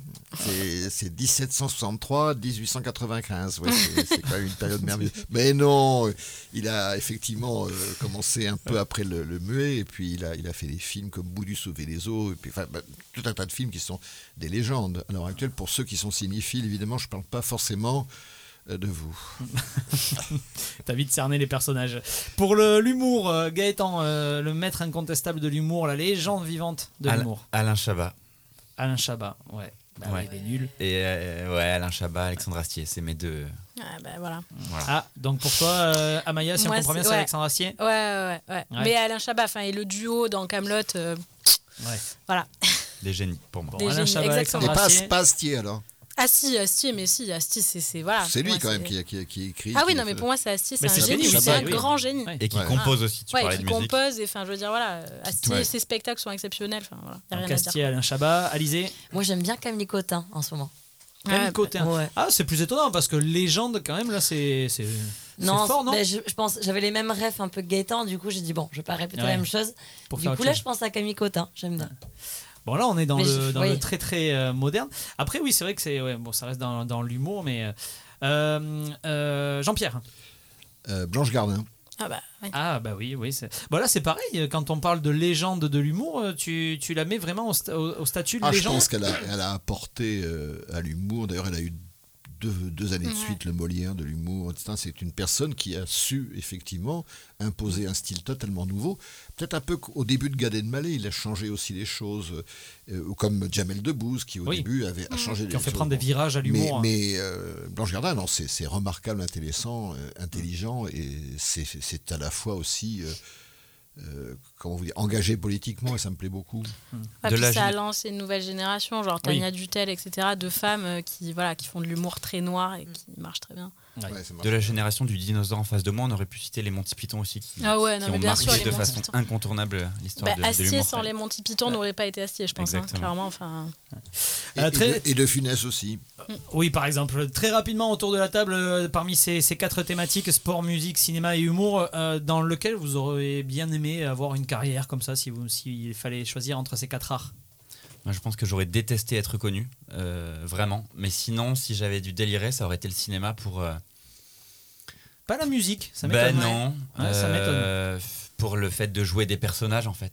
Ah oui. C'est ça qui est incroyable, je trouve, avec les, les moyens qu'il y a aujourd'hui. Et D'autant plus, euh, moi, j'adorerais euh, faire des tournages, voir les persos, les décors, les, Ouais. les, les tenues. Enfin, je trouve ça incroyable. Georges Lucasfilm présente Ouais. Gaëtan Castin. Et jouer Ça, avec du monde et rencontrer plein d'acteurs, plus que la musique, être seul sur une scène. Et... Mais ouais, sinon, euh, la fascination d'être soi-même fasciné, me- je l'ai pas du tout. Non, mais bon, à choisir entre les quatre, le Cinéma, j'aurais déliré dans le cinéma. Ok. ouais. Amaya, pour toi Alors, je suis comme Gaëtan sur le côté euh, vie privée des stars, euh, mais par contre, euh, musique. Musique à 100%, enfin, je veux dire. euh, et musique, euh, chanson. Les vraiment. musiques un peu à la Jean-Jacques Goldman, euh, le fait d'être un peu en retrait, pas trop euh, people, etc. Alors, et de faire dans un- l'esprit, oui, Enfin, mais par oui, contre, euh, Ah, attention, attention, je pense que tu vas sur un terrain glissant parce que tu, tu- on, on va faire un, débat de, deux heures. Non, mais c'est plus un truc de être une bête de scène et enfin voilà, kiffer Oui, oui, sur scène et chanter ouais. et genre voilà, se sortir de là dégoulinant de sueur. euh, Plus et- Johnny Hallyday. Ouais, voilà, enfin moi c'est. Ouais. Ouais. Alizé, Euh, moi, le cinéma.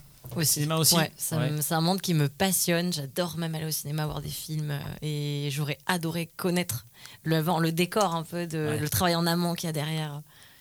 ouais, c'est ouais, c'est oui, oui, c'est vrai ça que ça doit être quelque aussi. chose de- Vraiment. d'impressionnant. Jean-Pierre, pour terminer. Ah, moi, c'est le cinéma, évidemment, bien sûr, plus Ah. que la musique, mais pour avoir de l'argent, être connu, louer des studios 2000 euros, les 15 mètres carrés, les 2000 euros. euh, Ouais, dans le Pays et Basque. puis, euh, tu vas être super connu, qu'on te baise les mains, etc. Et, puis, et puis surtout, euh, j'ai déjà le Allez, nom- allez. mon nom de scène, c'est Chat Me Too. Allez, voilà, je savais qu'il fallait que- qu'on coupe avant. Bon, ben voilà, c'était un petit jeu qui était, euh, qui était intéressant. Oui, Gaëtan, tu voulais rajouter Tu peux rappeler que je joue en concert le 17 février à Vieux-Boucau, Bien sûr, je peux rappeler que tu, euh, voilà, que tu Mais, viendras. mais- mais où ça, où ça, où Voilà. ça, où ça au à cinéma Vi- pour à Dalbré. Vieux-Boucau. Il y aura les infos très rapidement, très rapidement euh, en ligne. Allez, on fait le, le saviez-vous, euh, un nouveau jeu qu'on fait depuis la semaine dernière aussi. Ça sera après Zawi sur Port d'Albret FM. Je crois qu'on crie encore. Je crois qu'on crie encore. Je crois qu'on crie. Je crois qu'on crie encore mon nom. Sur les platines. Je crois qu'on veut encore du son dans les machines. Je crois qu'on a encore des flashs dans la rétine. Et qu'on veut pas rentrer maintenant dans la routine. Je crois que Paris veut danser dans la jungle. Abandonner nos corps dans la pampa. À minuit matador pour ses geishas. À deux heures sans effort, loin des blancs, blancs. Je veux que tu danses dans le club, pas de mystère. Je veux que tu prennes tout ton pied loin des clusters. Je veux des cris sur la piste. J'ai mis ton nom sur la liste. Je veux que tu joues toute ta vie comme un acteur. Je veux que tu railles toute la nuit comme un surfeur. Je veux ta bouche sur la sienne. Je veux ta langue sur la mienne. Laisse aller ton corps. Le dance floor est à toi.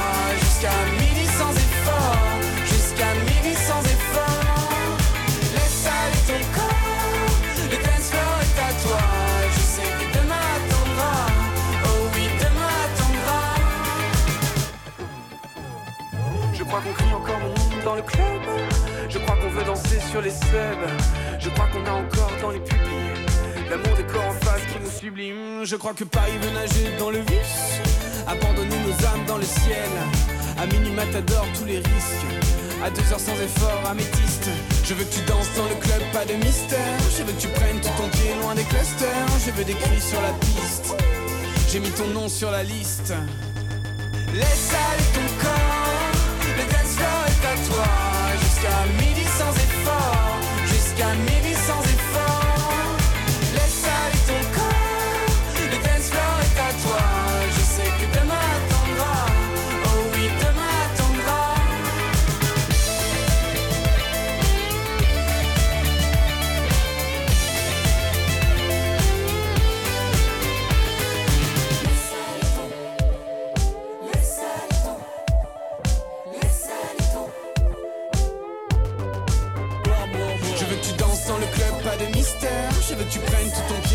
Je veux des cris sur la piste. J'ai mis ton nom sur la liste. Je veux que tu joues toute ta vie comme un acteur. Je veux que tu railles toute la nuit comme un surfeur. Je veux ta bouche sur la sienne. Je veux ta langue sur la mienne. Laisse aller ton corps. Le dance floor est à toi. Jusqu'à midi sans effort. Jusqu'à midi sans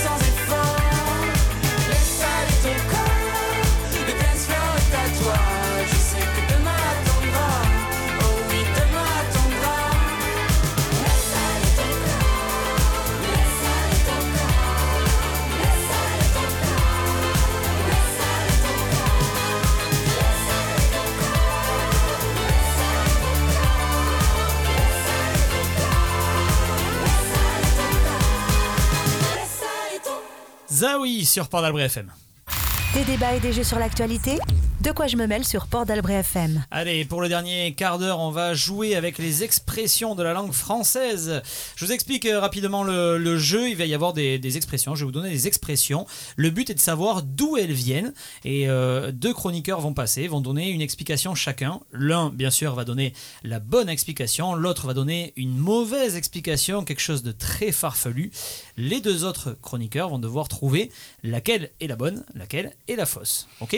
On joue chacun pour soi. Il n'y a plus d'équipe. Euh, là, on commence avec la première expression. Vous savez, on dit euh, voilà, en, en faire tout un fromage. Mais ça vient d'où en faire tout un fromage? Eh bien, c'est Jean-Pierre et Gaëtan qui vont nous l'expliquer. Ou plutôt un des deux qui va nous l'expliquer, l'autre qui va essayer de nous entourlouper. Jean-Pierre, pour toi, l'explication de Bon, en faire moi, tout un moi, je vous fromage? dis tout de suite que j'ai- la bonne solution, mais euh, aujourd'hui, ça veut dire qu'on donne de l'importance euh, à quelque chose qui n'en mérite pas finalement. Ben, ça veut dire qu'on fait euh, une référence au lait, tout simplement. C'est-à-dire que le lait, c'est quelque chose de très simple, et puis euh, par complexité, par mélange, par chauffage, ça, on en fait un fromage. Et donc, on passe de quelque chose de très simple, le lait, à quelque chose de très compliqué, le fromage. D'où l'expression bah, quand on a beaucoup de difficultés, on fait quelque chose d'énorme, il nous en fait tout un fromage. Voilà, ils en fait tout un fromage. Première explication. L'explication de Gaëtan, ça donne quoi? Donc euh, une fois n'est pas coutume, merci pour cette in- intervention inutile. Je vous donne maintenant la, la vraie explication historique du coup. Donc l'expression nous vient du Moyen Âge où à l'époque les gens de la haute étaient souvent amateurs de fromage, et je m'identifie bien sûr. Comme c'était compliqué de fabriquer du bon fromage, les nobles fouettaient leurs serviteurs si le fromage n'était pas à leur convenance. D'où l'expression on ne va pas en faire tout un fromage. Sous-entendu, on ne va pas s'énerver pour ça. Alors, Alizé, Amaya, euh, pour vous, quelle est la bonne, quelle est la fausse? Alizé, on commence par toi. Euh, je dirais la vraie Gaëtan. La vraie, celle de Gaëtan. Et, Ouais. et Amaya, tu penches pour euh, l'explication de Gaëtan ou celle de Jean-Pierre? Bah, euh, je sais pas, j'imagine un gars qui fouette quelqu'un parce qu'il n'a pas bien fait le fromage, ça me fend le cœur et en même temps je me dis mais c'est tellement possible. Et puis il y a le côté genre Moyen-Âge, du coup on se dit à tout moment c'est faux quoi. Mais euh, ouais, franchement c'est complètement possible que ce soit la réponse de Gaëtan. Donc, tu penches pour Gaëtan aussi Ouais. Eh bien, ça fait zéro point Ouais, parce voilà. que la Je devrais bonne. vraiment me mettre à la bonne. Moi, je vais. Non, je vais faire de la politique parce que gagner des points sur des choses aussi simples, faut quand même- Voilà, ce sont deux femmes aussi. Hein. Restons sur terre. Hashtag beat. Euh, alors par contre du coup ça fait un point pour Gaëtan parce que comme je l'ai expliqué la semaine dernière, je l'avais pas dit, je l'avais pas redit là, mais si vous avez la fausse et que euh, les deux autres chroniqueurs euh, penchent pour vous, ben forcément ça fait un point euh, pour celui qui a lu la fausse explication. Merci beaucoup, Emeric. Avec plaisir Gaëtan. Euh, expression numéro 2, ça ne mange pas de pain. Et ça va être Amaya et Alizé qui vont nous l'expliquer. Amaya, pour toi, ça ne mange pas de pain, ça veut dire? Alors, ça ne mange pas de pain, c'est donc une expression qui nous vient également du Moyen Âge, euh, puisque à l'époque le pain était l'aliment de base euh, et donc la plus grosse dépense du ménage et donc des budgets. Et donc ça ne mange pas de pain, ça veut dire que ça ne coûte pas grand-chose, que ça n'a donc pas d'impact sur le budget du ménage, le budget en termes de pain. Donc ça ne va pas manger le pain. Première explication, celle d'Amaya. La deuxième, c'est celle d'Alizé. Alors, ça ne mange pas de pain. Dans les ingrédients du pain, on y retrouve donc la farine. Euh, et aujourd'hui, c'est une maladie qui touche un boulanger sur quatre qui s'appelle la farinose ou l'asthme du boulanger. Donc ça provoque des gènes en fait respiratoires importantes et à l'époque on en mourait. Donc les personnes qui avaient des difficultés respiratoires mangeaient pas d'aliments à base de farine, dont le pain. On désignait donc les malades en disant ça ne mange pas de pain et on a gardé cette expression pour dire ça va, c'est pas si grave, ça va pas te tuer. Jean-Pierre, pour toi, la vraie version de Ça mange pas de pain, c'est celle du Moyen-Âge de- d'Amaya ou c'est euh, la farineuse d'Alizé? J'ai très bien connu Louis XI, mon cousin. Et je pense que c'est Amaya qui a raison. Tu donnes, euh, la, tu donnes euh, la vraie version pour celle de Maya. Oui. C'est ce que je viens de dire. Oui, Gaëtan. Alors je vais être honnête, j'ai pas du tout cru à Maya au début, mais la deuxième me semble être tout à fait inventée parce que la- bon, les, les maladies des, des boulangers existent bien sûr, mais euh, tu as complètement mélangé deux histoires, hein, euh, Emmerich, je pense. Donc je pense que c'est Amaya qui a raison aussi. Tu penses que c'est Amaya également? Eh bien, c'est un point pour Gaëtan et un point pour Jean-Pierre, parce qu'effectivement, c'est celle d'Amaya qui est la bonne. Alors, sachant que la farinose existe, et euh, ça, c'est vraiment. Tout alors, on n'en meurt pas, mais ça provoque des gènes respiratoires euh, qui peuvent être par contre sévères et, euh, et, euh, qui touchent peut-être pas un boulanger sur quatre, hein, mais qui touchent pas mal de boulangers en France. Voilà. De- troisième expression, du tac au tac. hein. Ça va être Gaëtan et Alizé qui vont nous lire le- leur explication de du tac au tac. Gaëtan. Alors, elle nous vient du, du monde de l'escrime où depuis 1873, riposter du tac au tac. Ça signifie riposter immédiatement à un assaut. Le tac désignant bien sûr, comme pour le ping-pong, le bruit euh, des fers qui s'entrechoquent. Euh, ça, c'est la version de Gaëtan. Et celle d'Alizé. La bonne donc. Alors moi, c'est tout bête. Euh, L'expression vient du bruit que faisait le téléphone lors de son invention fin 19e. Pour décrocher ou raccrocher, il y avait un tac qui signifiait que l'appel était en cours ou se terminait. Donc répondre du tac au tac, c'est passer un appel euh, téléphonique sans problème. Amaya, pour toi, est-ce que c'est Alizé ou est-ce que c'est Gaëtan qui, ont- qui a donné la bonne explication? Euh, c'est très difficile. La référence de Gaëtan au ping-pong me donne envie de dire que c'est Alizé qui a raison en fait. mais, euh, mais en fait, je ne sais pas parce que les deux réponses euh, me semblent hyper valides. Donc, Faut qu'on se mette au théâtre, euh, Alizé. Alors, Amaya, tu Ouais, penches pour laquelle? Franchement, je sais pas, mais je, je vais rester quand même sur Alizé. Ouais, Alizé? Ok. Et euh, Jean-Pierre, pour toi? Ah, J'ai très bien connu Charles de Bals, qui est mieux connu sous le nom de D'Artagnan. C'est Gaëtan qui a raison. C'est Gaëtan qui a raison eh bien, c'est un point pour Jean-Pierre parce qu'effectivement, c'est Gaëtan qui a raison. C'était, euh, c'était l'escrime, voilà. Je- J'ai rajouté je- la connerie du ping-pong et ça, Ouais. ça a bien fonctionné. bah ouais. hein. Je suis ravi que mon, mon histoire de, de- du tac du, du téléphone vous ait plu. Voilà, Elles sont incroyables tes histoires. Euh, on termine avec c'est la fête à Neuneu. La fête à Neuneu. Amaya et Jean-Pierre vont nous lire une explication de la fête à Neuneu. On commence avec Amaya. Donc les origines de euh, la fête à Neuneu, euh, une fête populaire euh, qui a été inventée par Napoléon Ier en 1815 et qui avait lieu à Neuilly.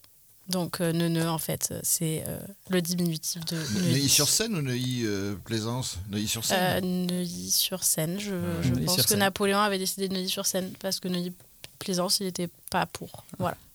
Donc ça c'est l'explication d'Amaya. Voici celle de Jean-Pierre. Alors ça vient d'un d'un garçon qui s'appelait Henri de Neuvic, qui était le, le palefrenier de Napoléon Ier, hein, qu'on le retrouve, hein, et qui aimait se vanter, euh, sauf que malheureusement personne n'avait jamais vu avec Napoléon, puisque ce n'était jamais lui, en tant que palefrenier, qui amenait les chevaux à l'empereur. En début d'année euh, 1815, euh, Henri de Neuvic se fâche, il dit écoutez, moi je vais créer quelque chose qui va me permettre que vous puissiez voir l'empereur et moi-même. Il organise une fête avec tous ses clients présents, dont évidemment Napoléon Ier. Juin 1815, Napoléon se casse pour la bataille de Waterloo et donc ne va pas être à la fête qu'avait organisée Henri de Neuvic, la fête à Neuneu. On s'est moqué de lui plus tard et c'est resté aujourd'hui. C'est resté la fête à Neuneu-Neuvic. Voilà, Quel Henri compteur quand même, ce Jean-Pierre. Gaëtan, pour toi, est-ce que c'est Jean-Pierre qui a donné la bonne explication ou est-ce que c'est Amaya Je pense que Jean-Pierre en a fait des caisses, euh, mais que c'est quand même la vraie histoire. Ça me dit quelque chose en fait. Alors peut-être- c'est peut-être complètement faux, mais je, je vais Tu croire Jean-Pierre. Jean-Pierre ouais. Ah, Il ok. faudrait jamais croire Jean-Pierre, mais Et je vais croire Jean-Pierre. Non, moi je penche pour, je penche pour Amaya. Tu penches pour Amaya, mais Ouais. c'est point pour Alizé, effectivement, puisqu'Henri de Neuvic n'a quasiment n'a pas existé, hein, n'a quasiment pas, non, n'a pas existé du C'est tout. faux, j'ai très bien connu le une conte très de très belle histoire. Par contre, ouais. Très très belle Ouais. histoire. Ouais, ouais, il y, a- il y a des fois des petites choses qui me viennent à l'esprit comme ça. Bon, moi j'ai besoin de les écrire. Comme j'en fais pas un bouquin, ben, je vous les propose ici. Euh, victoire à égalité de Jean-Pierre et, et- et de Gaëtan avec, euh, avec deux points. Euh, Comme voilà. quoi un monde patriarcal, ça s'explique par certaines choses. Il n'y a pas de super banco? Yeah. Non, il n'y a pas de super banco, toujours pas. Euh, bon, merci, euh, merci à vous quatre pour euh, vos explications. Alors, juste avant de nous quitter, j'avais un petit coup de cœur tout à l'heure. Bon, comme c'était quand même un peu long, je ne l'ai pas fait, mais je vais le faire maintenant.